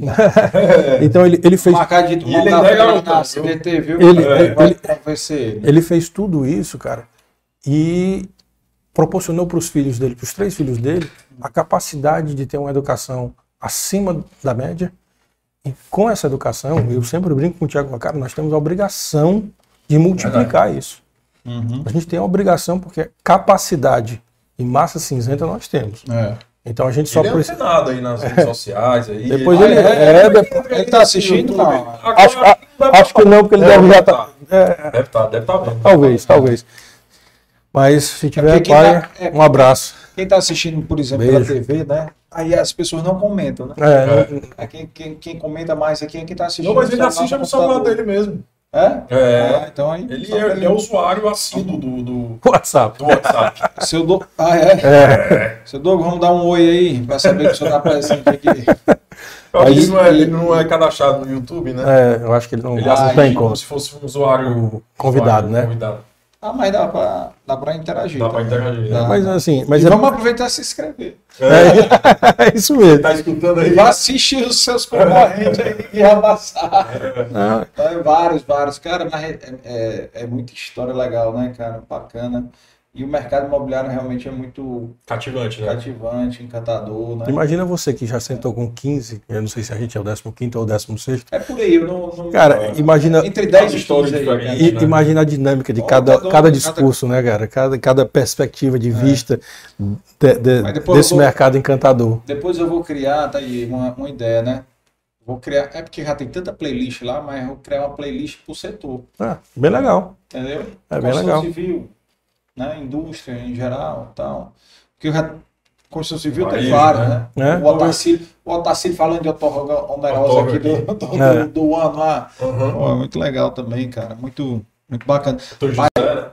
Doutor José. Teve uma coisa que, eu, que tu falou, bicho, hum. eu fiquei aqui para me lembrar de te perguntar antes que, que? que a gente finalize. Tu falou, rapaz, nunca mais voltei no Canadá. Que foi um trauma? Que não, eu... não, é porque quando eu cheguei aqui, até mandar um beijo para minha esposa, né? Ah. É, é, Deus é misterioso na nossa vida, sabe, Carlos? E, e a, a, doença da minha irmã me trouxe para cá. E quando ela me trouxe para cá, eu tenho um amigo, a, a, prima da minha, da minha esposa, ele era advogado da, da empresa, né? Eles prestavam serviço lá para a empresa. E ele chegou para mim, aí Douglas, cara, é, a, a, prima da minha esposa, da minha noiva aqui, acabou de voltar dos Estados Unidos e tudo mais. Será que tu não quer conhecer ela, não? Aí eu falei, cara, quero. Aí fui lá, conheci, saímos, namoramos, casamos. E nesse meio termo, é, eu fui me desencantando com a ideia de que eu voltaria para lá. Eu, eu tenho essa, essa percepção de que eu, um dia eu vou morar lá. Meu objetivo, eu disse pro Tiago, cara, Tiago, eu tô contigo a ferro e a fogo até os 50, 50 e poucos anos. Mas depois disso aqui, cara, eu quero voltar para lá, porque eu quero lecionar, eu quero, eu quero voltar para a faculdade, terminar meu PhD e tal, não sei o quê, porque eu gosto dessa vida acadêmica também, no, no sentido de, de, estudar e conviver com pessoas. Eu, eu fiz a sociologia com uma especialização na formação do pensamento social, então eu trago a sociologia para dentro do não numérico do Tiago, uhum. tentando interpretar o que meus consultores, corretores estão trazendo para mim, o que os meus clientes, o que os meus né? clientes estão trazendo para tentar humanizar um processo tão ruim e voltar para o Canadá ali quando eu estava namorando e tudo mais e a minha irmã boa talvez fosse deixar ele sozinho, deixar o uhum. papai sozinho. E acabou que o comprometimento e o compromisso com esse lado da família, dos negócios da família, ele foi crescendo cada ano. E o Canadá mudou muito, né? É, mudou muito. E assim, eu tenho grandes amigos lá, converso com eles quase toda semana.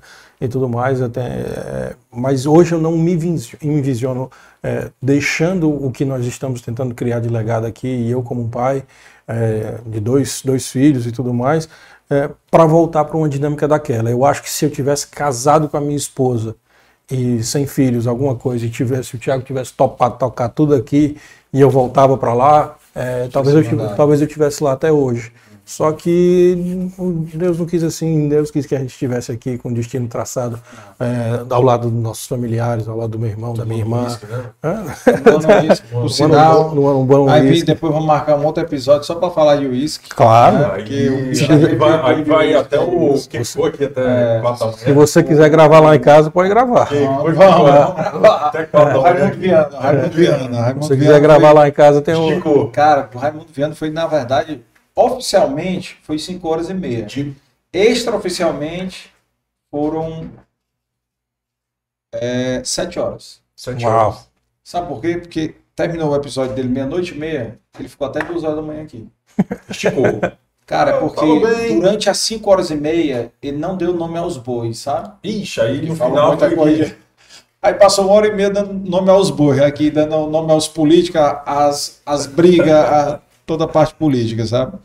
Rapaz, falar nisso, era para ter mandado no começo, mas registrar aqui, mandar um abraço aqui para Natália, para Nicole, né, Nicole. sua filha, Douglas Neto, mandar um abraço para Júlia, sua esposa, e para Beatriz e a Luísa, não é isso? Isso mesmo. E para Camila, Paulo Henrique e Catarina.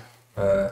Camila, Camilo, Paulo Henrique. Paulo Henrique e Catarina. Catarina é a, é a filha. É, isso mesmo. Dar um abraço para todos os amigos aí, né? Tem, é. tem muita gente aqui no. Tem, ah, caiu teve mais. É, não.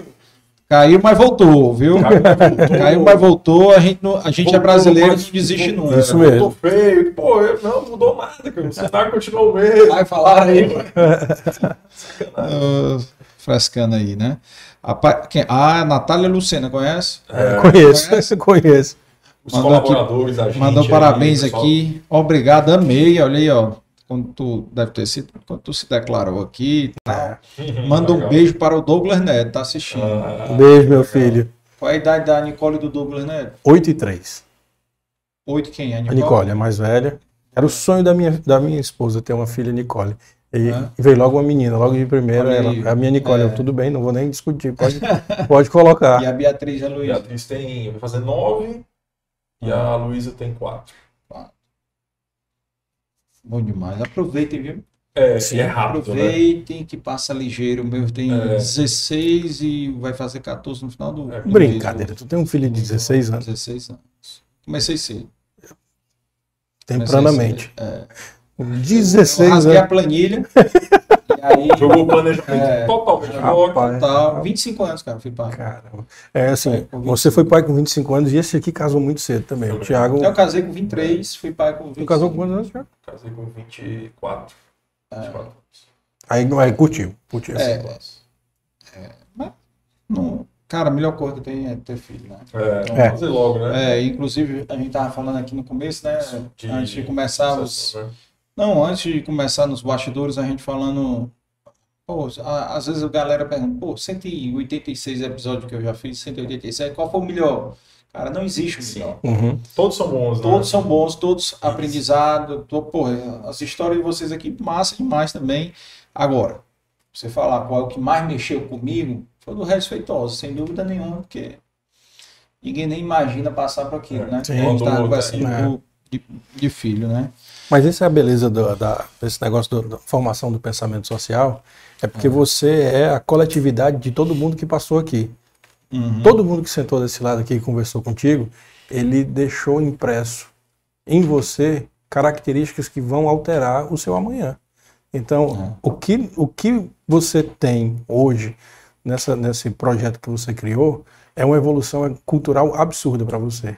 Porque total, total. Doug, marcado, né? Douglas né? e Tiago deixam deixa um pedaço nosso em você, em todo mundo que está assistindo, mas particularmente em você, Carlos, que está conduzindo esse projeto, porque de todos esses 183, é, é, é, você vê características iguais, características muito diferentes, mas você vai coletando tudo que é de melhor para comentar com o próximo, para falar certeza, com o próximo, é e você vai propagando esse movimento de dar valor.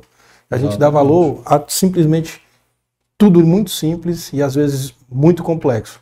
Mas As o importante é, né? e o importante é realmente compreender que quem está aqui é, agradece o seu, o seu, o seu, a sua ideia, a sua idealização de criar esse, isso aqui.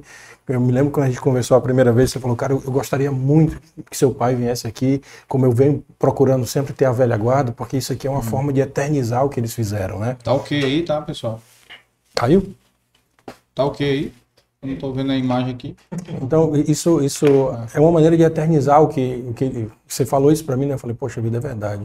É, Porque vai ficar é. para os meus filhos, vai ficar para os ah, nossos netos. Os filhos de vocês vão assistir. É. Vão assistir é. não, holográfico. Não, não, né? não, vão assistir de forma holográfica, né? É. Vou apertar aqui um botãozinho, vai nascer aqui aquele negócio e vão ver lá em 3D a gente. O da Apple, né? O óculos é, e tal. Para cada coisa. Cara, obrigado demais aí pela vinda de vocês aí. Eu que agradeço excelente bate-papo. Lembrando, quem quiser conhecer mais produtos da CDT, vai assistir o episódio 2 lá do Select Podcast, lá do Leonardo. Segue nosso Instagram, siga aí nossas segue redes, aí, sociais. redes sociais. Tá aí no, na descrição. É, eu sempre me esqueço, mas fala aí o Instagram. É só Arroba CDT Incorporações. Spotify, né? É, quem é. tá ouvindo no Spotify não. É. Arroba CDT. É. E o dos meninos também tá aqui, também no, na descrição. Quem quiser é só seguir tá? E, e a gente está disponível, né? A gente está os corretores aí, parceiros, quem quiser comprar algum produto nosso, fazer um mexão, mas é, os corretores vão, vão, compartilhar o episódio hoje também. Se Deus quiser. É, os episódios da construção civil da gente aqui, eu acho que foram é bastante também. compartilhados. Ah, que, coisa, que, que, coisa boa, né? Que coisa é, boa. Isso aí é, é, muita gente boa. É como cara. o Tiago falou, a gente tem é, entre flechas e farpas, a gente é bem unido. É, não. É. Que bom, que bom. Cara, obrigado demais. Lembrando, pessoal, que se inscrevam no canal, sigam no Spotify, sigam a gente no Instagram. É, também dê o like no vídeo. Dê o like, né? deixa, é importante, os algoritmos. Os algoritmos, aí, a gente sabe como é. Rapaz, Liga é, o sininho. Tem um foguinho, o é, sininho. Liga o sininho aí, né, para se lembrar. o sininho para é, receber o, as notificações. Os posts, notificações. O pessoal acha que é brincadeira, né, cara? Mas, Mas é, cara, pior que não é. Pior é que não é.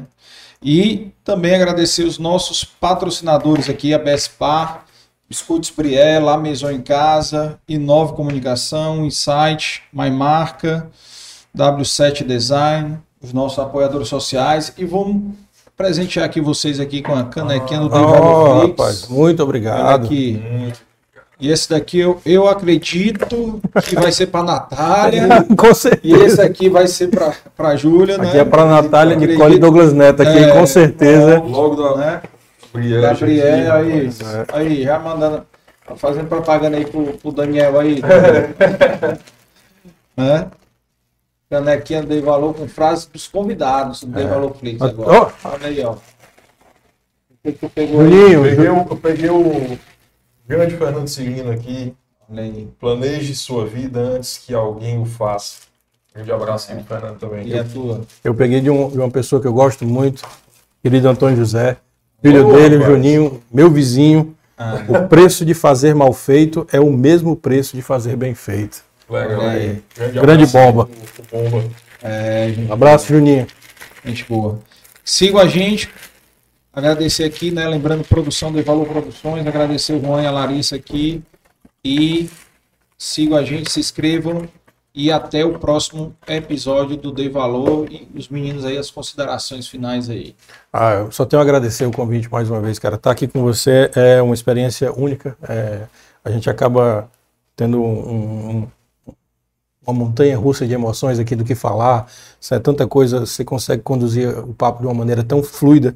Eu acho que o Thiago estava mais nervoso do que ele aparentava, mas ele foi se soltando e, e, e, vendo que é genuíno o que você faz aqui. Então, muito obrigado por dar esse espaço aqui pra gente. E nem precisou beber o uísque. Né? E nem precisou. Não, mas na verdade, é? depois que você terminar, se você quiser experimentar, a gente experimenta. É, ou, voltar a tomar, né? ou voltar a tomar. É, com certeza. Com Eu certeza. agradeço demais, Carlos, também. E a gente teve uma, uma conversa no é. começo e, e já deu para ver que você deixa a gente super à vontade. Muito legal que você está proporcionando isso aqui para pessoas empreendedoras no Ceará. Isso é muito importante. É um projeto que dá muito certo.